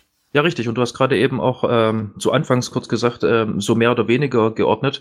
Es ist tatsächlich sehr, sehr geordnet ähm, abgelaufen. Aufgrund dessen, klar, es gab diesen Blogpost, hey Jungs, uns gibt's jetzt nicht mehr, aber in Foren und diversen anderen Quellen, Reddit und wie sie alle heißen, Wiki, bla bla bla, ähm, da wurde echt extrem viel von den jetzt dann ehemaligen Maintainern ähm, kommuniziert und auch Hilfestellung gegeben und so weiter und so fort und haben, äh, es wurde auch geschrieben, dass sie jetzt mal so und jetzt sind wir wieder bei 90 Tagen, aka drei Monaten, ähm, dass sie auf jeden Fall so weit noch Unterstützung geben und Support eben, äh, aber verstärkt auf die Leute, die das Ding dann halt sozusagen weitermachen wollen. Also da passiert noch ganz viel Kommunikation. Ähm, klar, dieser Artikel, Blogpost war erstmal so hier Keule. Ähm, aber im Hintergrund, also in der eigentlichen Infrastruktur, die ganzen Leute, die da etwas enger damit verzahnt sind und so weiter und so fort, findet ganz, ganz, ganz viel Kommunikation statt, um das so reibungslos wie möglich in ein neues Projekt überzuführen. Ja, das hätten sie vielleicht genauer im Blogpost ähm, detaillieren sollen, weil bei Heise war es ein Postmortem, äh, Golem und ProLinux haben das Ding, glaube ich, komplett für tot erklärt. Also ähm, das ist dann aber, was, was heißt, was wundere ich mich da eigentlich? Ähm, das ist halt das typische Problem von Open Source Projekten, die nicht mit Außenwelt kommunizieren können. Das ist normal. Aber ähm, ja, das ist auf jeden Fall dann wohl doch geordneter, als ich dachte und dementsprechend. Und die Sache ist ja auch die, ähm, klar, für viele war das erstmal eine Keule, unter anderem auch anscheinend für diese anderen Medien, die du gerade aufgezählt hast. Allerdings, mhm. ähm, es hat sich schon über einen größeren oder einen längeren Zeitraum, also ich glaube, also ich verfolge das in etwa seit Februar, März in etwa. Nee, kann nicht sein. Wann habe ich den Blogpost, äh, wann habe ich die Artikel geschrieben? Ich glaube März. Müsste, ja, auf jeden ja. Fall. Äh, seitdem bin ich ja dann halt natürlich auch bei denen an verschiedenen Quellen irgendwo, äh, wo ich halt Infos abgraben kann, äh, mit beteiligt, beziehungsweise ja, lese halt mit. Und es hat sich da schon so ein bisschen rauskristallisiert und es wurde schon ein bisschen thematisiert und so weiter und so fort. Also hätte man einfach bloß mehr oder weniger fünf Minuten gegoogelt, hätte man auch schon rausgefunden, dass das jetzt nicht so Surprise, Surprise ist. Wahrscheinlich war es auch deswegen so kurz geschrieben. Ja, aber das ist, das ist schlichtweg nicht die, das Vorwissen, mit dem man an Medien rangehen kann. Ja, richtig. Das, aber das ist auch, ich, ich rede mich jedes Mal drüber auf. Open Source Projekte können nicht mit der Außenwelt kommunizieren, außer sie haben einen, der aus der Außenwelt kommt und übersetzt. Und ähm, das, das tut denen jedes Mal weh und dann wundern sich alle, dass da komische Berichterstattung bei rauskommt. Egal. Ähm, Richtig. Nächstes Thema, Apple Pay. Ähm, ach stimmt, ich habe jetzt, ich habe ich hab in letzter Zeit nur noch Co-Hosts, die jetzt auch plötzlich iPhones haben oder Apple benutzen. Pierre, hast du Apple Pay schon eingerichtet? Äh, tatsächlich, ähm, heute habe ich bei McDonalds gezahlt mit Apple Pay. Uh, sehr schön. Ähm, ja, Apple Pay, äh, die drahtlose Kon äh, die, die drahtlose Bezahlmöglichkeit von Apple und auch in, in allen möglichen Apple Services und Drittanbieter-Apps integrierte Zahlungsmöglichkeit ähm, soll jetzt eine weitere Funktion dazu bekommen, nämlich einen Expressmodus für den öffentlichen Nahverkehr.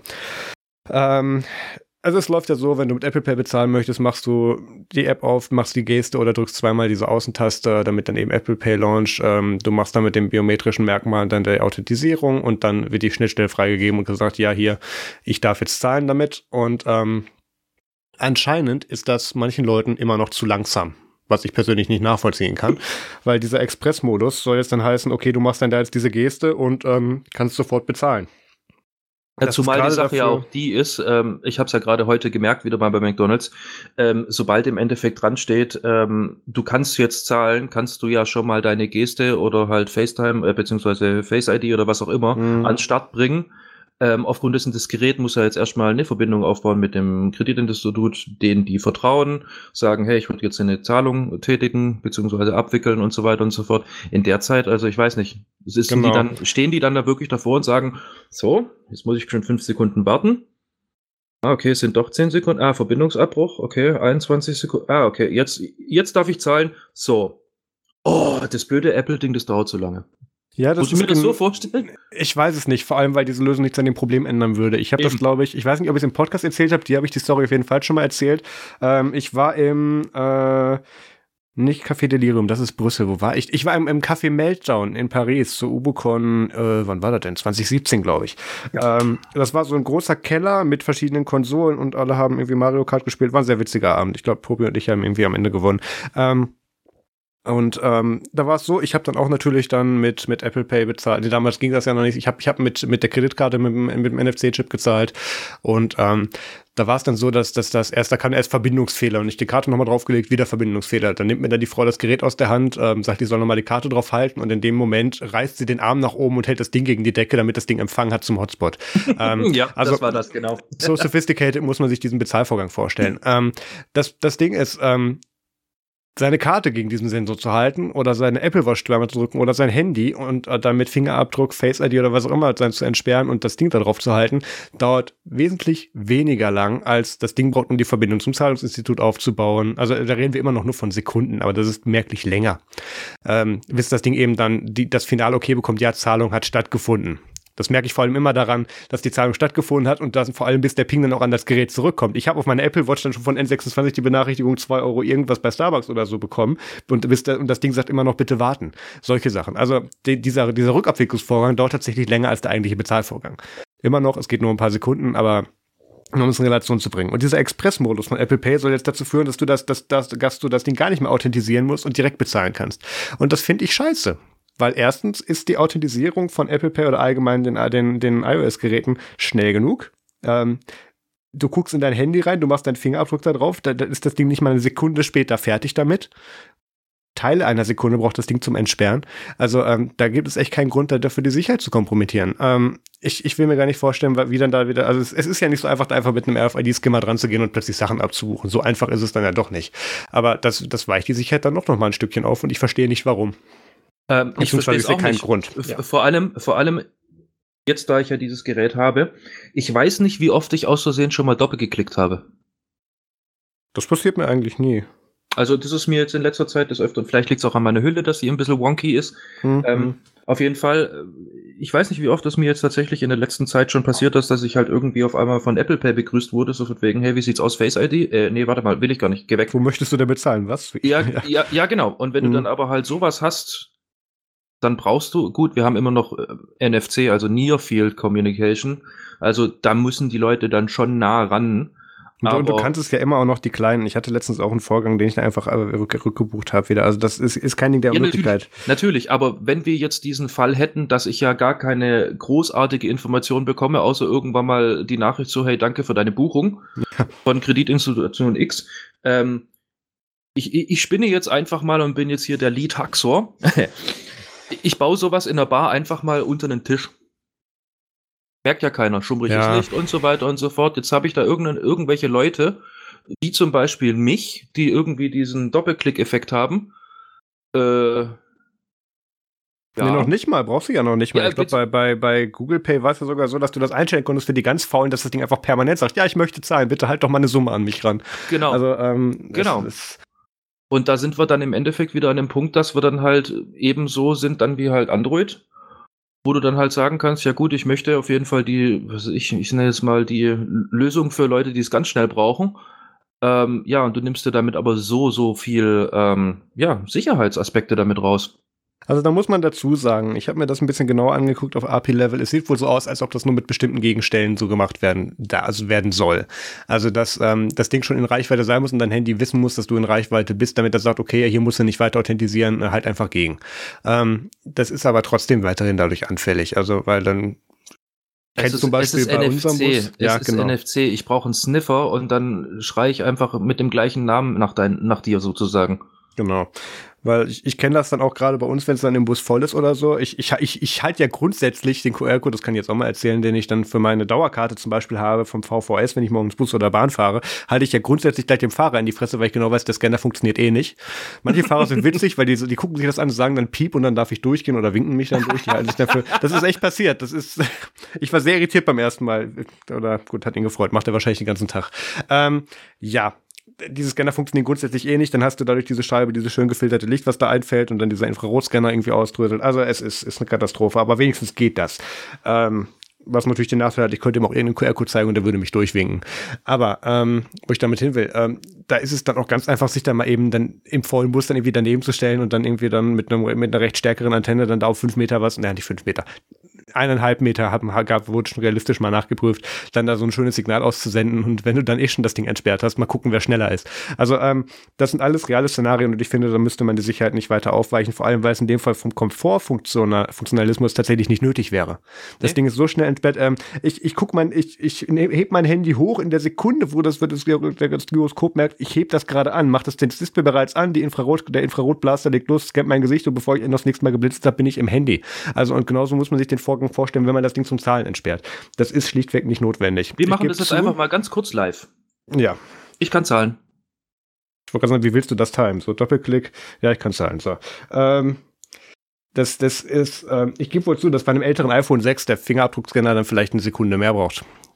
Finde ich immer noch akzeptabel. Maybe, maybe. Maybe, ja. Nee, ich rede wirklich noch von, von Generation 1 Touch ID. Die war echt nicht so geil, die zweite war besser, aber immer noch für die Zeit schneller als die Konkurrenz und immer noch, auch in heutigen Verhältnis ist, da hast du halt den Daumen schon drauf, wenn du es aus der Tasche ziehst und bist dann drin. Also gut. Egal. Ähm, bist immer noch schneller als die Gegenstelle. Punkt. Genau. Ja, sowieso. Aber halten ja. wir uns da nicht zu lange mit auf. Ähm, die nächsten drei News sind von dir. Ja, richtig. Und zwar, ähm, Google hat mal wieder zugeschlagen und hat sein, ähm, ja, seine Suche oder sein Suchangebot erweitert. Und zwar kann man jetzt auch ähm, auf Google ähm, ja, nach Jobs suchen, tatsächlich.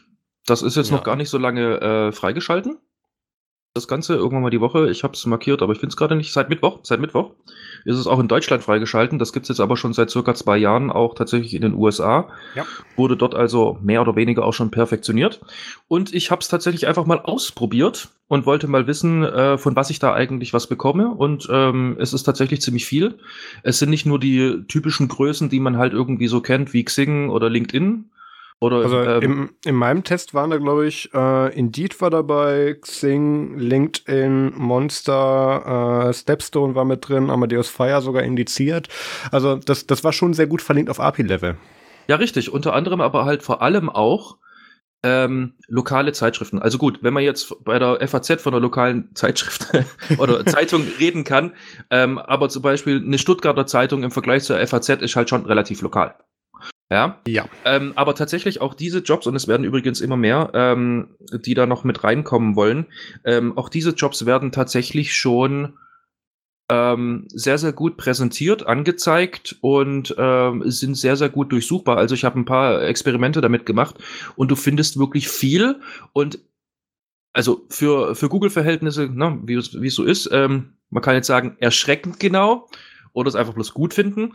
Ähm, die Ergebnisse sind sehr, sehr passend. Also du kannst nicht nur sagen, äh, Webentwicklung Stuttgart, sondern du kannst halt wirklich hingehen und sagen, okay, ich möchte jetzt ähm, Webentwicklung in Stuttgart mit Node.js und Ruby on Rails. Beispiel. Und der findet das. Und der findet ganz genau das. Und das ja, finde also ich sehr, sehr gut, weil mein großes Problem tatsächlich war, äh, wir waren alle mal in dieser Situation, dass wir einen Job gebraucht haben und nicht jeder geht unbedingt gleich zu Anfang zum Headhunter, sondern will sich einfach generell mal einen äh, Überblick machen, ähm, wie viel Marktwert habe ich denn eigentlich mit meiner Bildung die ich so habe und mit meiner äh, Berufserfahrung. Ähm, da gibt's natürlich zig Trillionen Metasuchmaschinen, die alle entweder super gut sind oder super schlecht, die aber eben halt ein riesengroßes Problem haben, und zwar wer zahlt mehr. Ja, ist das gleiche wie mit Check24 oder Verivox oder wie sie alle heißen. Diese ganzen Vergleichsportale gibt's ja natürlich auch in einem, äh, gerade im Jobsegment. Monster ist ja zum Beispiel äh, so eine Art Metasuche oder meinestadt.de gibt's ja dann auch noch. Ähm, die sind ja schwierig. Also ich habe da selber schon Erfahrungen gemacht damals, habe da selber schon Stellenangebote geschalten und ähm, das ist einfach, äh, ja, wenn du, wenn du jetzt einfach ein großes, ein großer renommierter Autohersteller bist, ja, dann tauchst du einfach weiter oben auf für einen kleinen Job, wie jetzt zum Beispiel jemand, der halt bloß so eine 25-Mann-Klitsche hat, sage ja. ich jetzt mal so. Ist einfach so. Ähm, so, also diesbezüglich finde ich diese Jobsuche bei Google sehr, sehr gut, sehr, sehr straightforward, also im Sinne von einfach und du findest wirklich gute Treffer. Und zwar aktuelle Treffer. Ja, also da war jetzt nichts dabei, wo ich irgendwie finden konnte, wo, also stichprobenartig natürlich, vielleicht war es auch einfach nur Glück. Und vielleicht ist es auch bloß deswegen gut, weil es halt gerade neu ist und irgendwann mal sind da alte Links drin, aber es war nichts irgendwie dabei, wo entweder ein toter Link war oder ähm, war sogar so frech und habe tatsächlich angerufen ich habe das wirklich gemacht. Mhm. also es waren bloß fünf, aber ich habe tatsächlich gefragt, ob die Stelle noch frei ist. Ja, ist zu besetzen. Also, also ich habe das wirklich getestet. Du sprichst da ganz, ganz Wichtiges an. Also, ähm, oder ganz, ganz viele schon Wichtiges angesprochen. Es ist, müssen wir, glaube ich, vorwegnehmen, ähm, da gibt es jetzt an nirgendwo an einer Stelle ein, ein Google Login, sondern das ist ein einfacher Aggregator von verschiedenen APIs und Daten und Suchmaschinen, die das, die bereits dasselbe machen, nur noch mal besser und übersichtlicher aufgearbeitet. Ähm, das natürlich den Vorteil hat, du hast jetzt nicht nur Jobs, die bei Indeed oder Monster gelistet sind, sondern hast sie einfach alle an einem Platz, weil der die ganzen Sachen natürlich auch gleich mitcrawlt, was sehr praktisch ist. Ähm, das Weitere, was du gesagt hast, die Aktualität ist ganz wichtig. Ich habe da nämlich auch schon ähm, in den paar Mal, wo ich damals arbeitslos war oder jetzt auch vor ja, einem Monat, ähm, auch dann festgestellt habe, äh, dass ganz viele Anzeigen einfach nicht wieder rausgeholt werden oder die sind für einen Monat bezahlt, die Stelle ist schon längst vergeben, habe ich dann irgendwie eine Stunde dann dahingeschrieben und damit Zeit verschwendet. Was auch der Grund ist, warum ich eigentlich ähm, sofort, also im Prinzip schon seit meiner Ausbildung, einfach direkt zu arbeiten, nicht Arbeitnehmerüberlassung, sondern eben ähm, Personalvermittlung gehe. Ähm, mein, aktuellen Job hat mir die Nexperit GmbH vermittelt. Äh, ansonsten war ich noch bei Robert Half, bei Amadeus Fire. Ähm, also da, da lasse ich mich tatsächlich überall ähm, auch mitnehmen. Da sollte man auch parallel arbeiten, damit man alles Mögliche da mitkriegt. Ähm, und ich habe diese Suchfunktion also dieses Google Jobs tatsächlich jetzt auch ausprobiert und ähm, habe tatsächlich auch zielsicher dann meine alte Stelle bei meinem alten Arbeitgeber gefunden, die direkt wieder ausgeschrieben war. Also es funktioniert anscheinend schon und ist auch sehr aktuell. Was mich noch sehr beeindruckt hat, ist tatsächlich diese ähm, Verknüpfung tatsächlich auf API-Level, mit dass man da dann direkt dann zum Beispiel über Xing sein Profil einreichen kann oder dass man dann ähm, direkt dann äh, per E-Mail dann äh, durchgestellt wird. Also das, das ist alles schon sehr genau durchdacht gewesen und auch für jede mögliche Suchmaschine oder Jobsuchmaschine auch schon angepasst, damit die besser aggregiert werden können, die Daten. Und das Weil Schöne ist, achso, ja gut, sorry. Das, was mich am meisten bei bestimmten Portalen, die müsst ihr jetzt nicht namentlich nennen, so aufregt, ist, dass viele Sachen halt so nach dem 015 Markdown-Prinzip reingeschmissen werden, nichts formatiert, nichts verschlagwortet und wenn du nicht Glück hast und genau die Überschrift suchst, findest du diesen Job nie. Und das ist natürlich einerseits ein Oversight von den Leuten, die ihre Anzeigen da reinstellen, nach dem Motto, die verdienen mich dann auch nicht, wenn sie es nicht schaffen, ihre Anzeige richtig zu formatieren. Aber ähm, die, genau diese Sachen fängst du da eben mit ab. Genau. Kommen wir noch zu weiteren Vorteilen. Und zwar, ähm, Mal abgesehen von der Treffsicherheit und von der Aktualität, Ähm, das Ganze ist kostenlos. Ich kann also auf meine Homepage kann ich eine Stelle ausschreiben und die kann darüber unter der Voraussetzung, ich bediene die API, kostenlos gefunden werden. Ja. Ja, das ist dann einfach auf Google. Fertig. Ergo für äh, gerade sehr, sehr große Unternehmen ähm, ist es dann halt super, weil die halt nicht, weiß ich nicht, wie viele Sachen bedienen müssen, sondern die installieren dann oder die klinken dann noch einmal die API mit dazu, ja, hängen das dann irgendwie an ihre Datenbank oder also in dem Fall an ihr CMS und sind halt einfach mal diesbezüglich schon mal fertig. Ja. Das finde ich sehr, sehr gut. Allerdings ähm, zwei Dinge, die ich kritisch sehe. Eins davon wird auf jeden Fall noch ein bisschen Popcorn-Time. und zwar was damit jetzt auch geht, ist, dass man ähm, Erfahrungsberichte zum Unternehmen hinterlegen kann. Sowas ähnliches wie hier, ich bewerte dieses Restaurant, bei dem ich jetzt gegessen habe, mit Sternless und so weiter und so fort. Ich äh, möchte behaupten, das dauert nicht lange, bis da dann mal richtig drauf gehauen wird. Ja, natürlich. Das ist doch aber nichts Neues. Das gibt's doch schon in Jahren. Ja, ja, richtig. Aber jetzt ist es dann halt auch vor allem sehr, sehr publik, weil es dann halt, ne, schön rechts hier irgendwie äh, was ich, aller, Sie haben jetzt irgendwie nach dem und dem gesucht, irgendwie 50 andere haben das und das auch noch interessant gefunden. Ja, ähm, da wird's dann halt schon relativ schwierig. Vor allem werden die das dann tatsächlich ähm, in ihren Algorithmus mit aufnehmen. Ja, nein, vielleicht. Das muss ich aber erstmal zeigen. Ich sag bloß, da wird auf jeden Fall nochmal Popcorn-Time passieren. Was ich aber definitiv kritisch finde, ist, wir benutzen den gleichen Ranking-Algorithmus wie die allgemeine Google-Suche. Was wiederum so viel bedeutet, ich habe eine tolle, optimierte, für Mobile, super aktuelle, sämtliche neuen Technologien, bla bla bla, hast nicht gesehen, Webseite. Ja. Ergo werde ich natürlich bevorzugt, weil ich delivere gut, ich bin auf jeden Fall plattformagnostisch, also man kann mich mit Mobilgeräten, mit dem Fernseher, was weiß ich was angucken und sieht den gleichen Inhalt und den auch noch schön strukturiert und so weiter und so fort, findet ja Google cool, was ja auch richtig ist an sich, ja, dass sie das cool finden und unterstützen. Ähm, diese Webseiten werden natürlich dann weiter oben gerankt. Jetzt bin ich aber irgendwie der Herr Schnitzelbrutzler, Schreiner in äh, Hinterdupfingen und ähm, habe keinen Webmaster oder sonst irgendwas, sondern mache das irgendwie äh, so nebenher, habe eigentlich keine wirkliche Ahnung, wie auch immer, benutze immer noch Frontpage.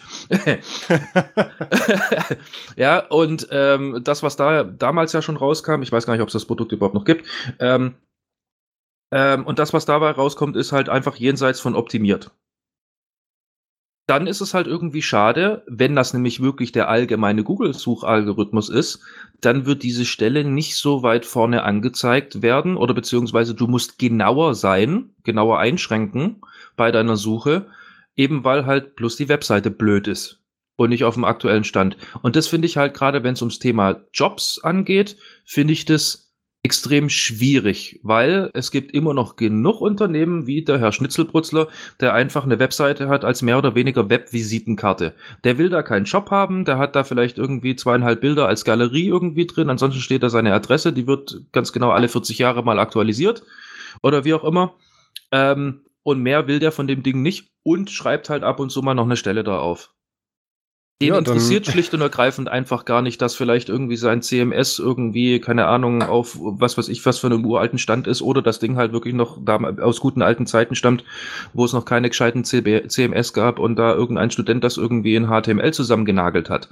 Das ist dem relativ wurscht. Und der wundert sich dann natürlich, wenn dann sein Jobangebot erst ganz, ganz, ganz, ganz spät auf Seite 27 irgendwie auftaucht. Und das finde ich, gerade wenn es um Jobs geht, finde ich es schwierig. Ich verstehe, dass du da eine Dringlichkeit drin siehst, aber es ändert absolut nichts an der aktuellen Situation. Ähm, das, was der äh, Schnitzelbrutz aus Hinterschupfingen vorher nicht richtig formatiert hat und was deswegen auch so schon keiner gefunden hat oder jemand schon für so unprofessionell befunden hat, dass er da gar nicht erst sich bewirbt, wird jetzt aber genauso, wie es davor in der Google-Suche dementsprechend schlecht bis gar nicht gefunden wurde, jetzt auch in der Jobfunktion dann dementsprechend gerankt und gewertet und nicht gefunden oder gefunden. Ich finde nicht, dass es irgendwas an der Gesamtsituation ändert. Wer sich eben dann nicht genau, also gerade im IT-Bereich, da kann man jetzt handwerkliche Berufe oder Einzelhandel oder Dienstleistungen nochmal völlig außer Acht lassen, weil ähm, sich nicht die Mühe gibt oder sich nicht die Beratungsfähigkeit dazu holt, seine Anzeige richtig zu formatieren und richtig zu bewerben, ähm, ja, sorry, der hat dann halt Pech gehabt, weil je schlechter du gefunden wirst, desto weniger Leute bewerben sich darauf. Das, da sehe ich jetzt aber nicht die Schuld bei Google dran. Die, Informa die, die indizieren die Informationen, die sie kriegen können. Natürlich, ich, wie gesagt, ich sehe es ja auch nicht irgendwie äh, böses Google, ich sehe es einfach bloß kritisch, weil wie gesagt, eben der Herr Schnitzelbrutzler vielleicht einfach gar nicht weiß, was er da tut. Ja, das ist auch okay. Dann, dann jeder darf umstellen, wenn er das selber möchte. Aber ich sehe nicht, dass diese Jobfunktion von Google irgendwas daran ändert. Der wird jetzt genauso schlecht gefunden wie vorher. N natürlich, natürlich. Aber mh, hm, das, ja, ich meine, auch, es, auch es das wird sich, ich mal, zeigen. Es ändert halt nichts an der Funktion, die da jetzt neu dazu kam, selber. Also der, der Nein, wäre auch davor nicht. nicht besser gefunden worden. Deswegen finde ich das schwierig, jetzt der Funktion das als Nachteil anzuhängen. Ähm, um Schuld geht gar nicht, aber das ist doch kein Nachteil, wenn das davor auch schon nicht funktioniert hat. Es ändert ja, sich schlichtweg nichts daran. Ja, ja, es ändert sich nichts. Ich, ich, ja, wie, ja, wie soll ich sagen? Man darf ja, man darf ja äh, wünschen und träumen. Es wäre natürlich einfach äh, schön gewesen, wenn das dadurch dann halt vielleicht einfach nur ein bisschen besser werden würde. Ich glaube sogar tatsächlich, dass das um einiges besser wird, weil jetzt diese ganzen Verschachtelungen und Verschlagwortungen mit mit Umkreis und und Stichwortsuche in dieser Funktion nochmal speziell zu, zu Trage kommen werden. Ich glaube, dass das sogar diese Leute, die das nicht geschissen kriegen, ihre Anzeige richtig zu formatieren, um einiges helfen wird. Hm, ich glaube, ich glaube das wird ein Experiment für die kommende Woche. Ich werde mal tatsächlich mal ein bisschen, sag ich mal, nach Schnitzelbrutzler suchen. Hm. Ich habe tatsächlich, off-topic, ich habe ich hab tatsächlich letzte Woche einen Anruf bekommen, ob wir auch Praktikumsplätze anbieten würden bei Nerds Media. Ähm, jetzt, das, das war ein Schüler aus Heidelberg, war das, glaube ich. Ähm, da hatten sie bei dem Podcast gehört, an dieser Stelle auch viele Grüße, aber das, das lässt unsere Größe und vor allem mein, mein aktuelles, äh, meine aktuelle Haupttätigkeit, ähm, die nicht Nerds Media ist, schlichtweg nicht zu. Aber ähm, das fand ich sehr witzig, dass wir tatsächlich darüber gefunden werden. Wir, du kannst von mir aus eine Fake-Anzeige für Nerds Media schalten, das können wir mal testen. Hm, das müssen wir mal, das müssen wir mal gucken. Wenn ich probieren da mal Zeit mal. finde, das, das, das probieren wir einfach mal. Okay. Dann ähm, nächstes Thema. Schritt für Schritt hin zur Routing-Polizei ist die Frage. Und zwar hat sich, ähm, haben sich, sich äh, ganz, ganz wichtige Menschen ähm, getroffen in Reykjavik, um über, sag ich mal, das Internet zu reden und vor allem um das Thema IP-Adressen, wie damit weiter verfahren werden soll und ähm, ja, wie man das alles so ein bisschen sicherer machen möchte, so ein bisschen der Ursprung kam ja daraus, dass jetzt auch wieder noch mehr IP-Adressen, IP4-Adressen, ähm, sag ich mal, oder die Knappheit noch intensiver geworden ist. Ähm, es hat sich auch irgendwie rausgestellt, es gibt da sogenannte IP-Adress-Broker, die tatsächlich eigentlich gar keine wirklichen Broker sind, also tatsächliche Firmen oder Unternehmen, sondern einfach nur irgendwelche Privatpersonen, die dann halt irgendwann mal Geld in die Hand genommen haben, gesagt, okay, ich nehme mir da jetzt mal 100 IP-Adressen und äh, vertickt die dann sozusagen unter der Hand für horrende Preise. Ja. Ähm, ja, und ähm, eben auf diesem RIPE 78 haben sich viele, viele wichtige Menschen ähm, darüber mal Gedanken gemacht, wie man das irgendwo in Zukunft ähm, abhandeln kann. Unter anderem wurde dafür auch gerufen oder ausgerufen, dass äh, Kontaktadressen hinterlegt werden müssen bei der Vergabe von IP-Adressen. Also im etwa vergleichbar, wie man es jetzt schon kennt, wenn man jetzt zum Beispiel die Who-Is-Daten, also beziehungsweise das, wer steckt hinter dieser Domain, diese Informationen irgendwo äh, ja, abfragt, gibt es Dienste für. Dann kriegt man raus, okay, das und das ist der Ansprechpartner und der, äh, und der und der Mensch oder die und die Firma sorgt dafür, dass das Ding überhaupt irgendwie gefunden werden kann. Also der Hoster in dem Fall meistens. Ähm, also diese Informationen gibt's ja jetzt schon. Jetzt wollen sie halt einen Schritt weitergehen und sagen, ja gut, okay, äh, nicht jede IP-Adresse auf diesem Planeten hat, äh, ist sozusagen mit einem DNS-Eintrag verlinkt. Ähm, wir wollen also trotzdem die Möglichkeit haben, irgendwie nachzuvollziehen, äh, wer hat denn eigentlich welche IP-Adresse und ist es tatsächlich ein Mensch oder ist es einer, einer dieser im Moment gerade sehr, sehr ungern gesehenen Broker? Und äh, diesbezüglich äh, wurde sich beraten und es soll forciert werden, dass ähm, tatsächlich eine IP-Adresse nur noch zugeteilt werden kann, wenn tatsächlich ähm, also mehr oder weniger ein Mensch angegeben wird als für diese IP-Adresse verantwortlich. Ja. Also sozusagen eine 1 zu 1 Verknüpfung erstellt wird, der dann aber auch in die Verantwortung gezogen werden kann. Und zwar sogar in der Hinsicht, dass es nicht der Fall sein soll, dass wenn ich jetzt eine IP-Adresse habe und ich gebe da halt meine E-Mail-Adresse an, und zwar meine Catch-all-Adresse, die ich irgendwie einmal im Jahr oder sowas überprüfe und dann im Endeffekt sowieso Control-A mache und alles löschen bitte, weil ist ja Catch-all. sondern es, es soll so sein, dass tatsächlich äh, eine Reaktionszeit vorausgesetzt wird von maximal 30 Tagen also wer auch immer schreibt mich an und sagt, hey du, mit deiner IP-Adresse wird Schwur gemacht. Also es wird irgendwie benutzt, um Botnets zu steuern oder sonst irgendwas. Ähm, Und dann muss ich innerhalb von 30 Tagen auf diese E-Mail reagieren und äh, ja, einfach damit ein Kontakt entstehen kann. Sollte ich nicht innerhalb dieser 30 Tage reagieren, soll es tatsächlich dann in Zukunft eine Strafe geben. Da ist man jetzt sich aber noch nicht sicher, wie hoch die ausfallen wird. Ähm, ja, was ist da jetzt, sag ich mal, deine Meinung dazu bezüglich, ähm, wir hatten jetzt natürlich schon das Thema DNS. Klar muss da ein Name dahinter, einmal der Verantwortliche für die Domain und dann einmal der technische Verantwortliche der, äh, für die Domain. Äh, wie ist da deine Meinung, dass sie jetzt sogar so weit gehen und sagen, okay, es muss auf jeden Fall ein Name für die IP dahinter und was denkst du, äh, wie realistisch das überhaupt umsetzbar ist, wenn ich drüber nachdenke, dass ja mein Provider jedes Mal, wenn ich meinen Router neu starte, ausstecke, Stromausfall hatte oder sonst irgendwas, oder manche Router ja auch alle 24 Stunden, sich eine neue IP haben, äh, geben lassen. Soll ich die Frage in alphabetischer oder chronologischer Reihenfolge beantworten? Probier's mal chronologisch, finde ich gut. Ja, gut. Nee, ich erzähle vorher eine Geschichte, weil die dazu passt.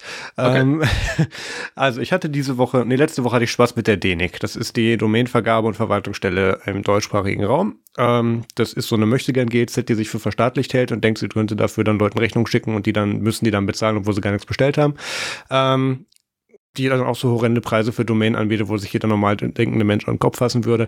Jedenfalls für eine alte Domain, die ich gekündigt habe bei Strato, meinten die mir diese, dieses, diese Woche oder letzte Woche irgendwie Post schicken äh, zu wollen mit einer Rechnung über mehrere hundert Euro, wo sie dann meinten, ja übrigens, da du die Domain richtig gekündigt hast, wird die von uns weiter verwaltet und dafür hätten wir jetzt gerne Geld von dir. Ähm, wo ich dann hingeschrieben habe, nö, habe bei Strato gekündigt, habe meine Domains mitgekündigt dabei, habe mein Konto gelöscht. Offensichtlich ging die Information des Löschauftrages verloren. Ich sehe da nicht ein Geld für zu zahlen und das wurde dann auf Kulanz gestrichen, also soweit alles gut. Ähm, Dementsprechend wichtig ist es aber trotzdem, dass für solche Sachen, ähm, gerade weil, ich weiß nicht, ob, Pierre, ob du dich noch an diese Funpick-Story von diesem Hoster erinnerst, die ich auch mal erzählt habe, der sich irgendwann mit sämtlichen Userdaten und, und, und äh, überwiesenen Geldern abgesetzt hat, bei dem ich auch mal war. Ähm, ja. Weiß, weiß nicht mehr, in welcher Folge das war, das muss ich verlinken. Ähm, gerade bei solchen Fällen ist es wichtig, dass das eben namentlich zuzuordnenbar ist. Wenn damals meine Domain zum Beispiel nicht wirklich auch auf meine richtige und auf, auf, auf meine richtige äh, Adresse um, ähm, registriert worden wäre, hätte ich damals bei meinem äh, Übergangshoster Nitrado es nicht hinbekommen, ähm, mit, dass die sich da, dass tatsächlich dann dafür bei mir dann mit denen und mit anderen Domain-Vergabestellen anlegen, damit die gucken, dass die Domain zu mir umgeschrieben wird, obwohl die jetzt für ein Jahr auf den Server geschrieben war, den es nicht mehr gab, weil sich mein ursprünglicher Hoster abgesetzt hatte. Also solche Sachen sind wichtig, die, die, die Vergabestelle. Ähm, ich finde es, ich finde es nicht verkehrt, das bei IP-Adressräumen auch zu machen. Aber allerdings muss man sich fragen, mit welcher Konsequenz. Ich finde an dieser IP- und Domain-Brokerei finde ich jetzt in dem Sinne nichts Schlimmes. Also ähm, ich kaufe auch Domains auf Vorrat, weil ich denke, die wird irgendwann mal spannend werden oder die möchte vielleicht irgendwann mal jemand haben und dann darf der mir eine E-Mail schreiben und dann verhandeln wir über den Preis. Ich mache das auch.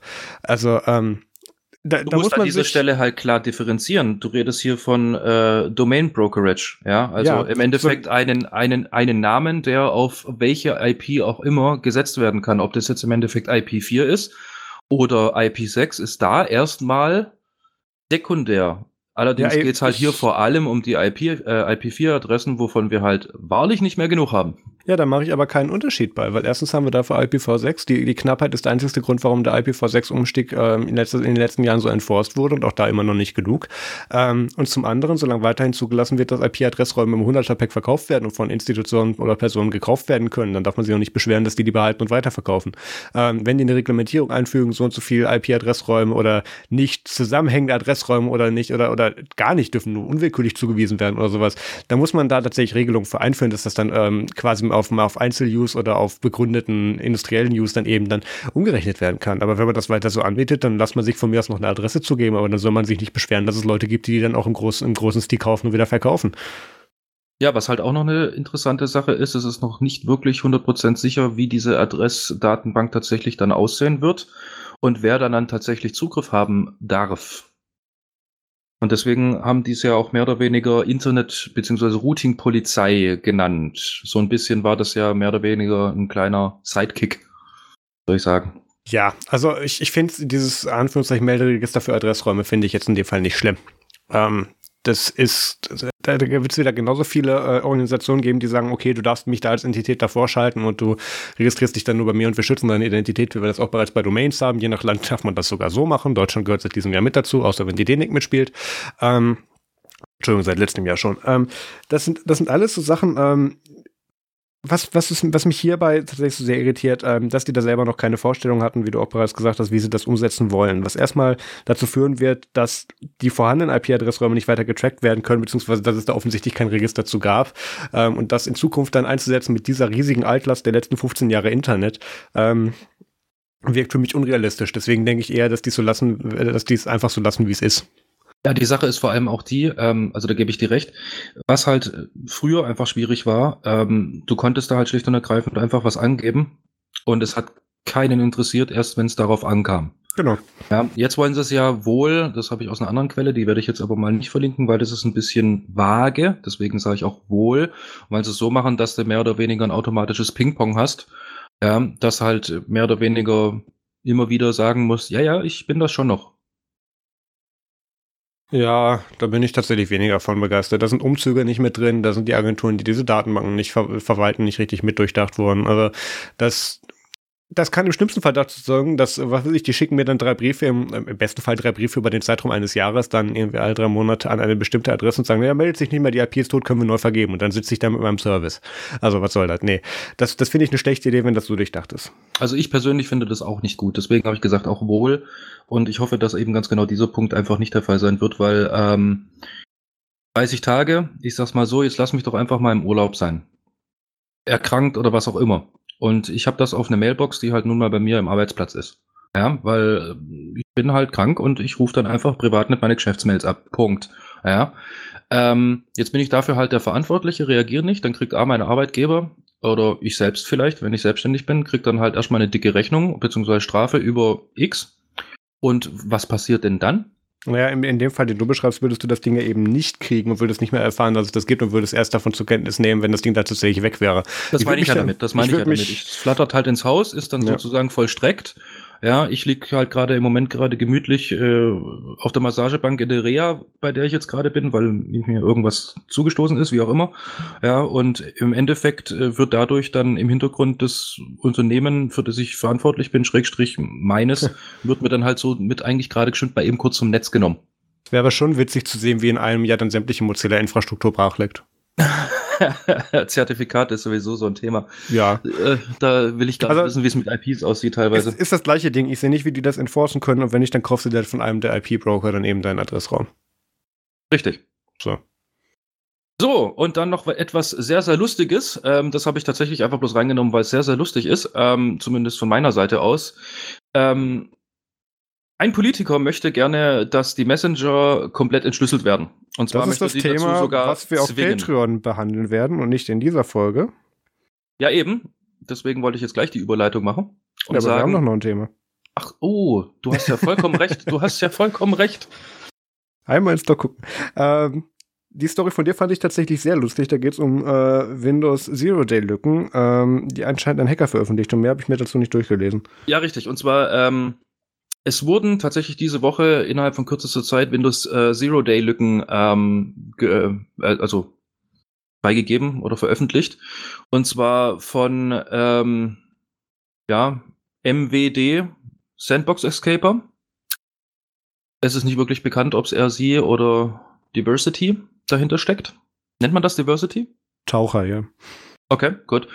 ähm, auf jeden Fall es gab da ganz, ganz, ganz viel Panik und die Security-Foren und die Stellen, wo ich halt irgendwie schaue, da ich ja Sysadmin bin, die sind dann erstmal äh, wie Raketen irgendwie gestartet und ganz viel Panik und so weiter und so fort, um dann wieder festzustellen, ist ja doch nicht gar nicht so schlimm. Ja. Ist, ist gar nicht so schlimm eigentlich. Ähm, an alle, die da eventuell vielleicht noch irgendwie damit konfrontiert werden, entspannt euch. Bei diesen Zero-Day-Löcken ähm, handelt es sich tatsächlich um diese. Ja, allerdings funktionieren die nur, wenn Zugang zu diesem Rechner vorhanden ist. Ja, und äh, in drei Fällen geht es tatsächlich auch um ähm, den Internet Explorer, der auf älteren Versionen ähm, vorhanden ist. In einem Fall halt nur mit dem Internet Explorer 11, der im Moment gerade noch bei Windows 10 standardmäßig mit installiert wird. Ähm, vorab schon mal, bisher sind auch gar keine Fälle bekannt, wo das ausgenutzt werden kann oder wurde, weil, wie gesagt, ist lokal und unter anderem aber auch vor allem sehr, sehr schwer reproduzierbar. Um was es da im Genauen geht, möchte ich, glaube ich, an der Stelle gar nicht eingehen. Ähm, Ich werde sie halt bloß mal grob umschreiben. Und zwar äh, geht es da bei der ersten um äh, eine Privilegienerweiterung über den Task Scheduler, Scheduler auf äh, Windows, 2, Windows 10 32-Bit. Äh, Installation, ähm, ein Privileg eine Privilegienerweiterung. Darunter kann man sich sowas vorstellen, dass man ähm, einen gewissen Task in dem Fall so manipuliert, dass etwas ausgeführt werden kann und danach ist man Admin, obwohl man sich angemeldet hat als ganz normaler Standardbenutzer. Ja, also, God Mode unter Windows 7, wem das noch was sagt. Ja, ganz genau, ganz genau. Ähm, und ganz genau diese Rechte kann man sich tatsächlich dann ähm, mehr oder weniger mit diesem Task Scheduler beziehungsweise in Verbindung dieses Task Schedulers ähm, erschleichen. Dann äh, die nächste ist ähm, eine Lücke, die ich jetzt gar nicht mal so unschlimm finde. Also ich finde die durchaus schlimm, aber wie gesagt, dazu müsste man halt eben an diesen Rechner ransitzen, bei dem man das machen möchte. Und zwar ähm, über eine sogenannte DLL-Injection. Ähm, darunter versteht man, dass in äh, den System 32 Ordner von Windows eine DLL gelegt wird, die einen Namen trägt, der von einer anderen Software sozusagen genutzt wird. Also ich habe eine Software, die hat irgendein Plugin oder eine Erweiterung, die ist wiederum in einer sogenannten DLL hinterlegt. Und wenn ich diese DLL dann auf diesem System austausche, macht dann halt das, was in dieser DLL ist, was anderes. Ja. Und ähm, mit dieser DLL-Injection ist es möglich, den Protected Mode äh, beim Internet Explorer 11 komplett zu deaktivieren. Was wiederum bedeutet, was wiederum bedeutet, ähm, ich habe dann halt schlicht und ergreifend Zugriff, beziehungsweise der ähm, Protected Mode vom äh, Internet Explorer checkt dann nicht mehr, ob ich irgendeine Browser-Erweiterung drauf habe, die eventuell Schadsoftware drauf hat. Kleines Beispiel, was man damit machen könnte. Ich lege diese DLL tatsächlich in System 32, mache einen Internet Explorer auf. Diese DLL sorgt dafür, dass mein Protected Modus aus ist und irgendeine äh, Browser-Erweiterung, die ich irgendwann mal angeboten habe, hat jetzt tatsächlich dann dadurch, dass sie außerhalb des Protected-Modus agieren kann, hat sie die Möglichkeit, irgendwelche Bitcoins zu meinen oder was weiß ich was irgendwie zu machen, dein Dateisystem durch, zu durchsuchen und deine ganzen, äh, was weiß ich, Babyfotos irgendwie weiterzuleiten oder was auch immer. Also das wäre damit möglich. Ähm, dann habe ich noch eine andere Zero-Day-Lücke, ähm, die hebelt sozusagen die äh, einen MS, also Microsoft bereits gepatchten. Nee, lass mich anders anfangen. Ähm, Microsoft hat einen Patch rausgebracht ähm, bezüglich einer anderen Sicherheitslücke und mit dieser Zero-Day-Lücke ist es möglich, diesen Patch sozusagen ähm, ja, nicht rückgängig zu machen, äh, sondern einfach bloß zu umgehen und somit ist diese äh, Sicherheitslücke wieder vorhanden. Ich werde jetzt dann nicht mehr auf die Details eingehen, das ist in den Show Notes verlinkt, da könnt ihr euch dann selber nochmal drüber nach ähm, informieren oder ja, darüber nachlesen, was da ganz genau dann im Endeffekt mit eurem Windows wieder passieren kann. Ist aber auch wieder ganz, ganz wichtig, ich muss dazu an diesem Rechner sitzen, muss die volle, äh, volle Kontrolle haben und muss somit aber in dem Fall sogar tatsächlich Admin sein. Also das kann jetzt, sage ich mal, der Otto-Normal-User bei sich im Geschäftsrechner, kann dem gar nicht passieren, sondern das kann tatsächlich nur der Admin machen. Ähm, und dann haben wir noch einen schwer reproduzierbaren Installer-Bypass. und da ist die Beschreibung tatsächlich sehr, sehr gut von äh, Sandbox Escaper. Ähm, ja, also im Endeffekt hat das, äh, hat er sie, D, es äh, runtergerissen auf Figure out how this works for yourself. Also findet selber raus, wie das funktioniert. Ähm, ist auch sehr, sehr schwer reproduzierbar. Ähm, legt einen, eine DLL in den Ordner System 32 und funktioniert auch nur lokal und dadurch kriegst du erweiterte Privilegien. Also an sich gleiches Funktionsprinzip wie bei dem oben benannten Internet Explorer 11 äh, Protected Mode deaktiviere. Ich lege eine manipulierte DLL rein und habe dann erweiterte Privilegien. Da wird im Hintergrund dann ähm, etwas ausgeführt, was Windows eigene APIs anspricht. Und äh, Beispiel, es gibt so Management-Tools, wie ich, äh, die ich als lokaler Nutzer ausführen kann. Und ähm, damit kann ich mir aber unter gewissen äh, Umständen, je nach Einstellung der Group Policy, kann ich sagen, okay, ich muss bloß diese Exe ausführen. Dann bin ich Admin, weil diese Exe liegt auf meinem USB-Stick und ne, einfach bloß um es einfacher zu haben. Das, das gibt's tatsächlich. Ich finde es absolut Schwachsinn, aber sowas gibt's tatsächlich. Ja.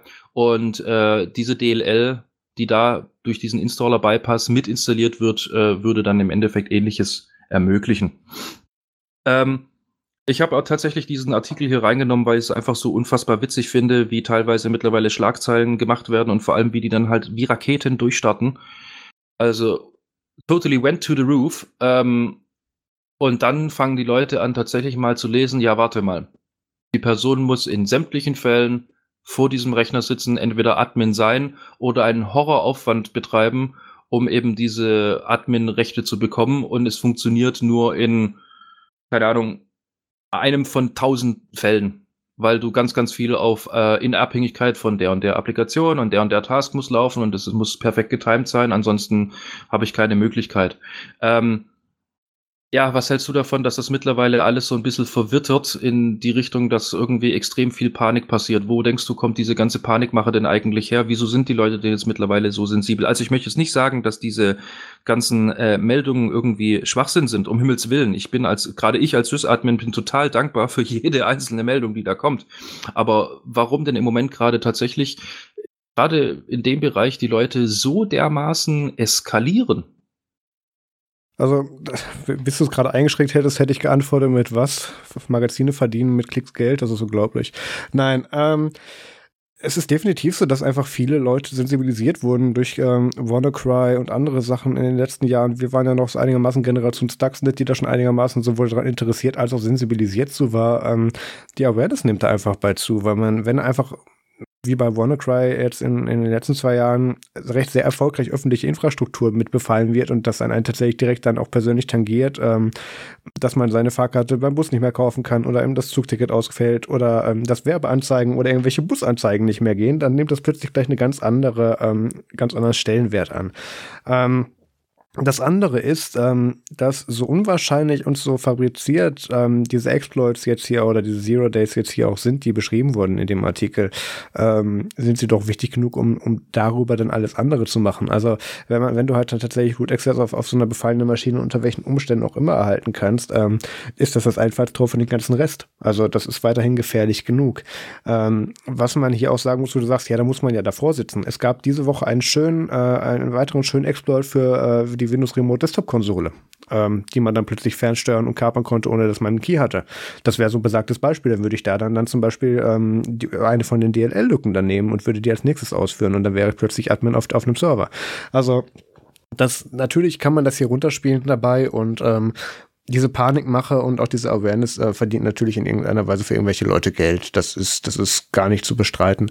Andererseits ähm, wurden jetzt ja auch in den letzten Wochen wieder verschiedenste Security-Firmen bzw. Antivirenhersteller aufgemacht. Ähm, ich verfolge da tatsächlich ausnahmsweise mal ähm, einen ähnlichen Standpunkt wie Fefe, ähm, der das auch als Schlangenöl bezeichnet ähm, und verfolge tatsächlich lieber den Einsatz, äh, den Ansatz, dass ich einigermaßen weiß, wie ich compute und mir deswegen ein Antiviren-Software-Tool äh, spare. Ähm, das, das ist aber so, Leute, die das eben nicht wissen, sehen, oh Gott, da kann jetzt eine Admin sein und wir haben gelernt, Admin ist böse, weil da kann man alles mit kaputt machen, weil das hat jeder von diesen Dummies schon irgendwann einmal gemacht, versehentlich. Und darüber kriegt man eben sehr viel Panik rein und ähm, Panik sind Klicks, obwohl das in dem Fall tatsächlich gar nicht mehr so der Fokus war. Ja, richtig. Ähm, wie gesagt, ich wollte es jetzt auch nicht runtermachen. Ich finde es ja selber sehr, sehr gut. Ich finde es bloß faszinierend, dass im Moment gerade wirklich jeder total durch die Decke geht, wegen ähm, und vor allem da halt auch schon wilde Theorien dann teilweise irgendwo ähm, entstehen, sage ich jetzt mal, die absolut überhaupt nicht irgendwie, ja, eigentlich dazu passen, beziehungsweise wenn man es das dann technisch dann wirklich einfach mal, einfach nur auf den Link klickt und dann mal guckt, was macht das Ding dann wirklich. Ich meine, es liegt als Repository vor, ja, spätestens irgendwie ab Zeile zwei der, der Beschreibung steht dann immer drin, ja, aber musste lokal sein. Ja, aber man muss schon sagen, dass das war eine der besseren tatsächlich Schlagzeilen von von Heise diese Woche, weil die es ja tatsächlich auch geschafft haben, ähm, äh, die die das das Versäumnis von von McAfee und Sophos Endpoint Protection äh, irgendwie Microsoft Update in die Schuhe zu schieben, was was einfach in jeglicher Logik widerspricht. Da haben sie auch extrem viel Flak für kassiert. Also das ist einfach ähm, wir hatten es diese Woche im internen Chat schon mal davon, was sich denn alles äh, Security Researcher schimpfen darf. Also ähm, da ist definitiv ähm, Room for Improvement. Gut, aber ähm, ich würde mal sagen, wir gehen mal zum WTF der Woche. Ja, bleiben wir quasi beim Thema. Wir bleiben beim Thema und ähm, Marius, möchtest nicht auch du einen voll verseuchten, aber richtig teuren Laptop besitzen? Unbedingt, Also, Pierre. Möchtest du, möchtest du nicht unbedingt äh, zu den wenigen Leuten ähm, gehören, die tatsächlich einen Laptop besitzen mit äh, Black Energy, Dark Tequila, I Love You, My Doom, So Big und WannaCry auf Dark- einem Gerät? Dark Tequila fehlt mir tatsächlich in meiner Sammlung. Den Rest habe ich auf dem USB-Stick im Tresor. Aber ähm, in der Tat, so ein, so ein Gerät, wo das tatsächlich alles auf allem ist, das hat ja quasi schon Sammlerwert. Ja, richtig. Und das hat sich wohl auch jemand anders gedacht. Ähm, Leute, es gibt tatsächlich im Moment gerade ähm, ein Laptop zu erstehen.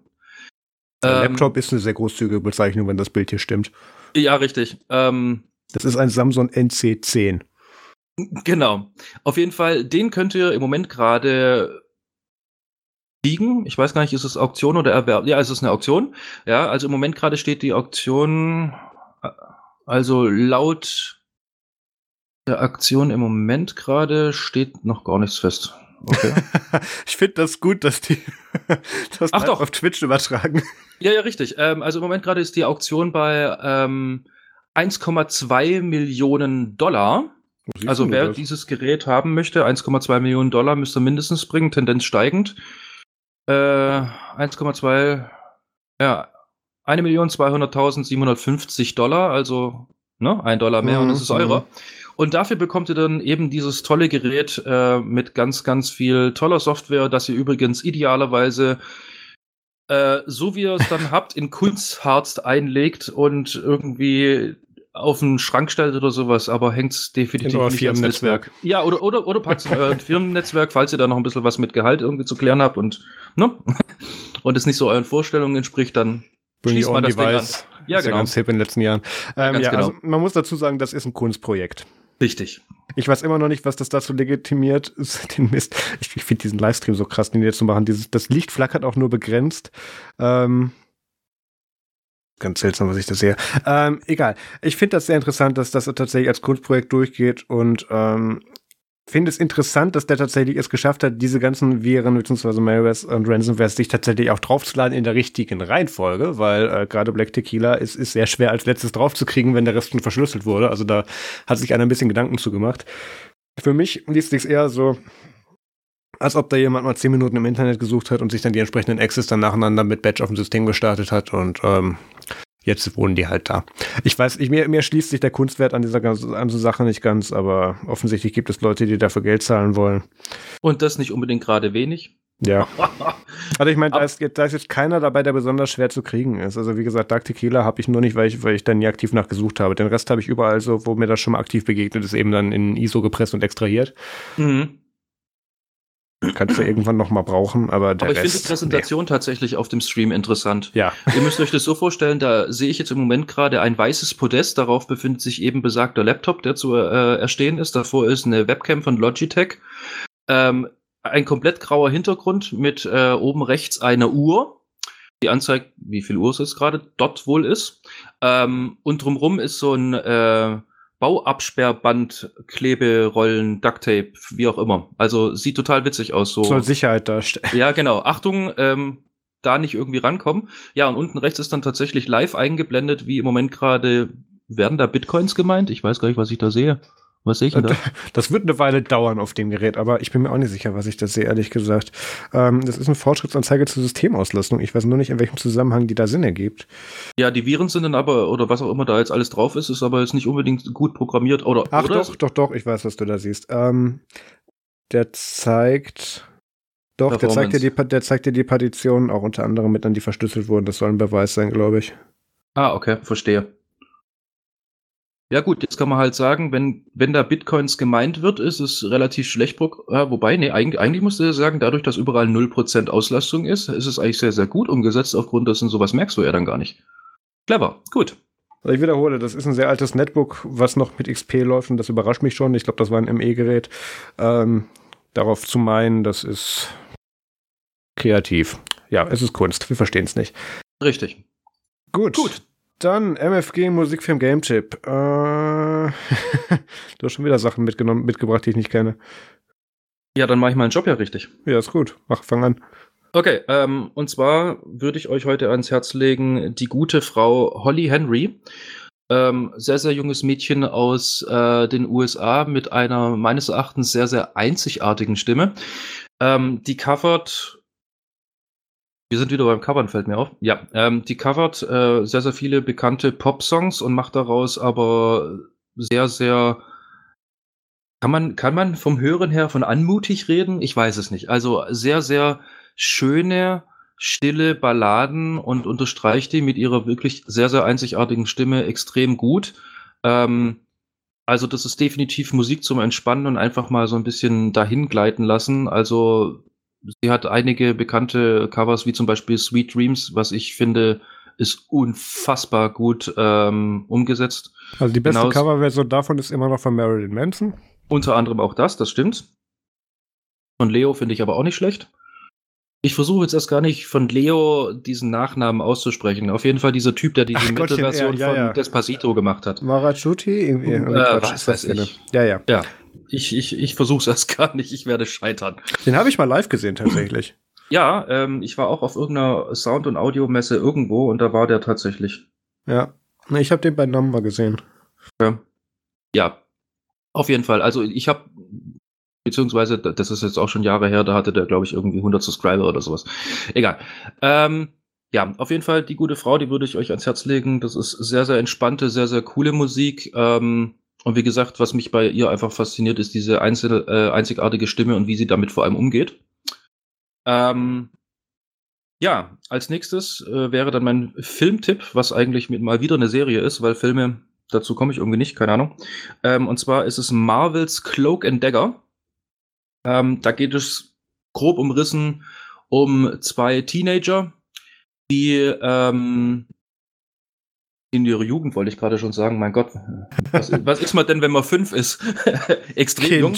Ja, also in ihrer Kindheit ähm, ist denen etwas passiert und dadurch haben sie jetzt ähm, Kräfte bekommen und zwar sehr unterschiedliche Kräfte und ähm, es ist so eine Mischung aus Superhero, Anti-Hero, ähm, Weg finden, wie man jetzt äh, das neue Leben so führen kann und wird dann auch noch ziemlich abgefahren mit irgendwie mehreren Dimensionen und so weiter und so fort. Und also sehr, sehr spannend und äh, sehr, sehr am Boden geblieben, finde ich tatsächlich. Also es ist jetzt keine aufregende Serie mit ganz viel Action, sondern manchmal auch äh, sehr, sehr gut auch zum Nachdenken. Also eher so leichtere Kost, sage ich jetzt mal. Also bis hierhin klingt es nach Umbrella Academy.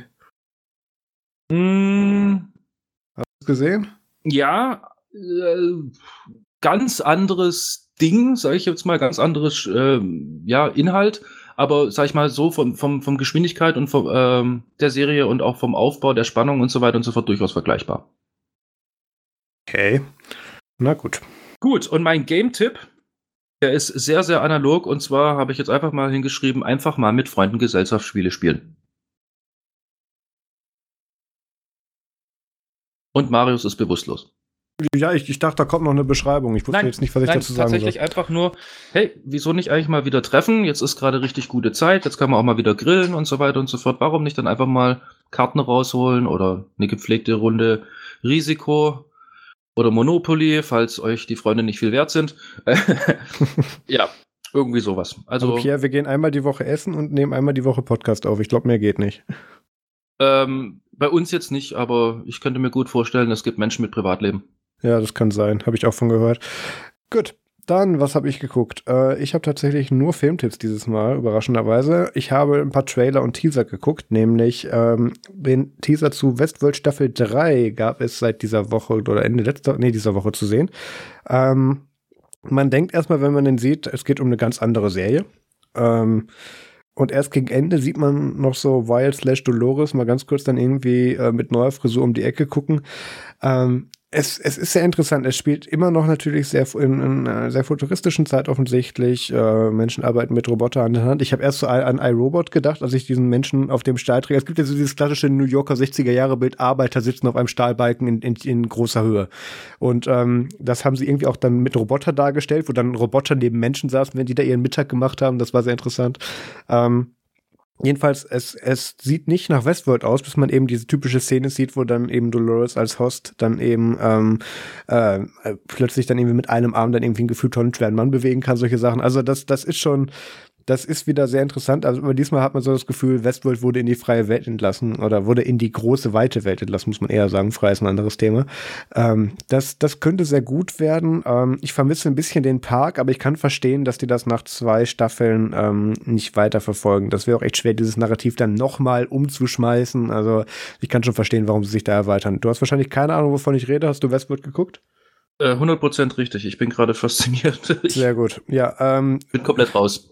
Ich, ich, ich habe keinen Co-Host bisher gehabt, der das geguckt hat. Das ist schrecklich. Was mache ich falsch? Das, für den nächsten wird das eine Voraussetzung. ähm, dann, was habe ich noch geguckt? Den Teaser zu Star Trek Picard, äh, also Picard. Ähm, ich glaube, 13 oder 10 oder 13 Folgen soll es geben. Ähm, Picard durfte nach äh, The Next Generation tatsächlich dann jetzt nochmal nach, ich weiß nicht wie vielen Jahren, jetzt müsste ich den Mario Hommel dabei haben, dann doch nochmal vor die Kamera. Und ähm, es wird eine weitere Star Trek-Serie geben, ähm, wird über CBS All Access zu erreichen sein, ähm, wird dann auch irgendwann dann mal, da hatten wir die Woche auch das Thema von, ist dann irgendwann auch nach Deutschland schaffen, mit Verspätung wahrscheinlich.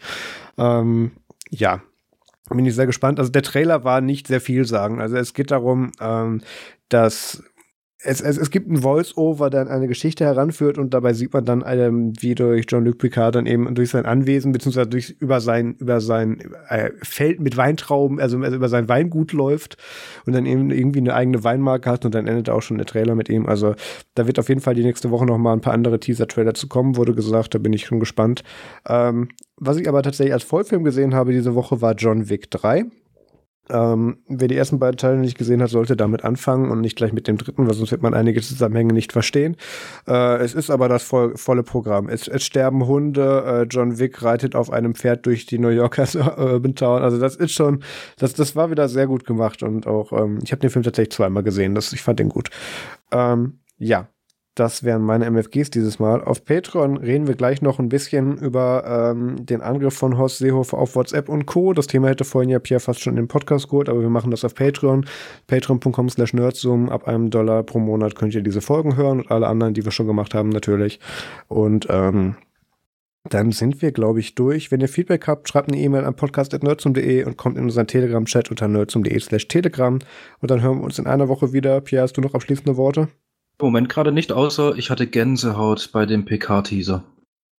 Ja, dafür fand ich den ein bisschen zu kurz, aber ich habe auch schon vor einigen Wochen über das Thema gelesen. Wahrscheinlich war deswegen die Überraschung weg. Nee, nee, es ging jetzt weniger um das äh, Szenenbild und so weiter und so fort, sondern als dann am Schluss diese Hommage an diese alte Star Trek-Melodie kam. Oh. Ja, dann, da sagst du was. Die ist mir tatsächlich gar nicht aufgefallen. Wahrscheinlich war es das. Na gut. Äh, da können wir gucken, dass da nehmen wir bestimmt den Mario Hommel dazu, wenn die Serie dann fertig ist, dann machen wir da auch ein Postmortem zu auf, Patreon. Aber gut, wir gehen jetzt Patreon aufnehmen. Ähm, hoffentlich hört ihr uns da auch. Dann sage ich an dieser Stelle bis gleich. Für alle anderen sage ich vielen Dank fürs Zuhören. Macht's gut und bis nächste Woche. Tschüss. Nächste Woche. Ciao.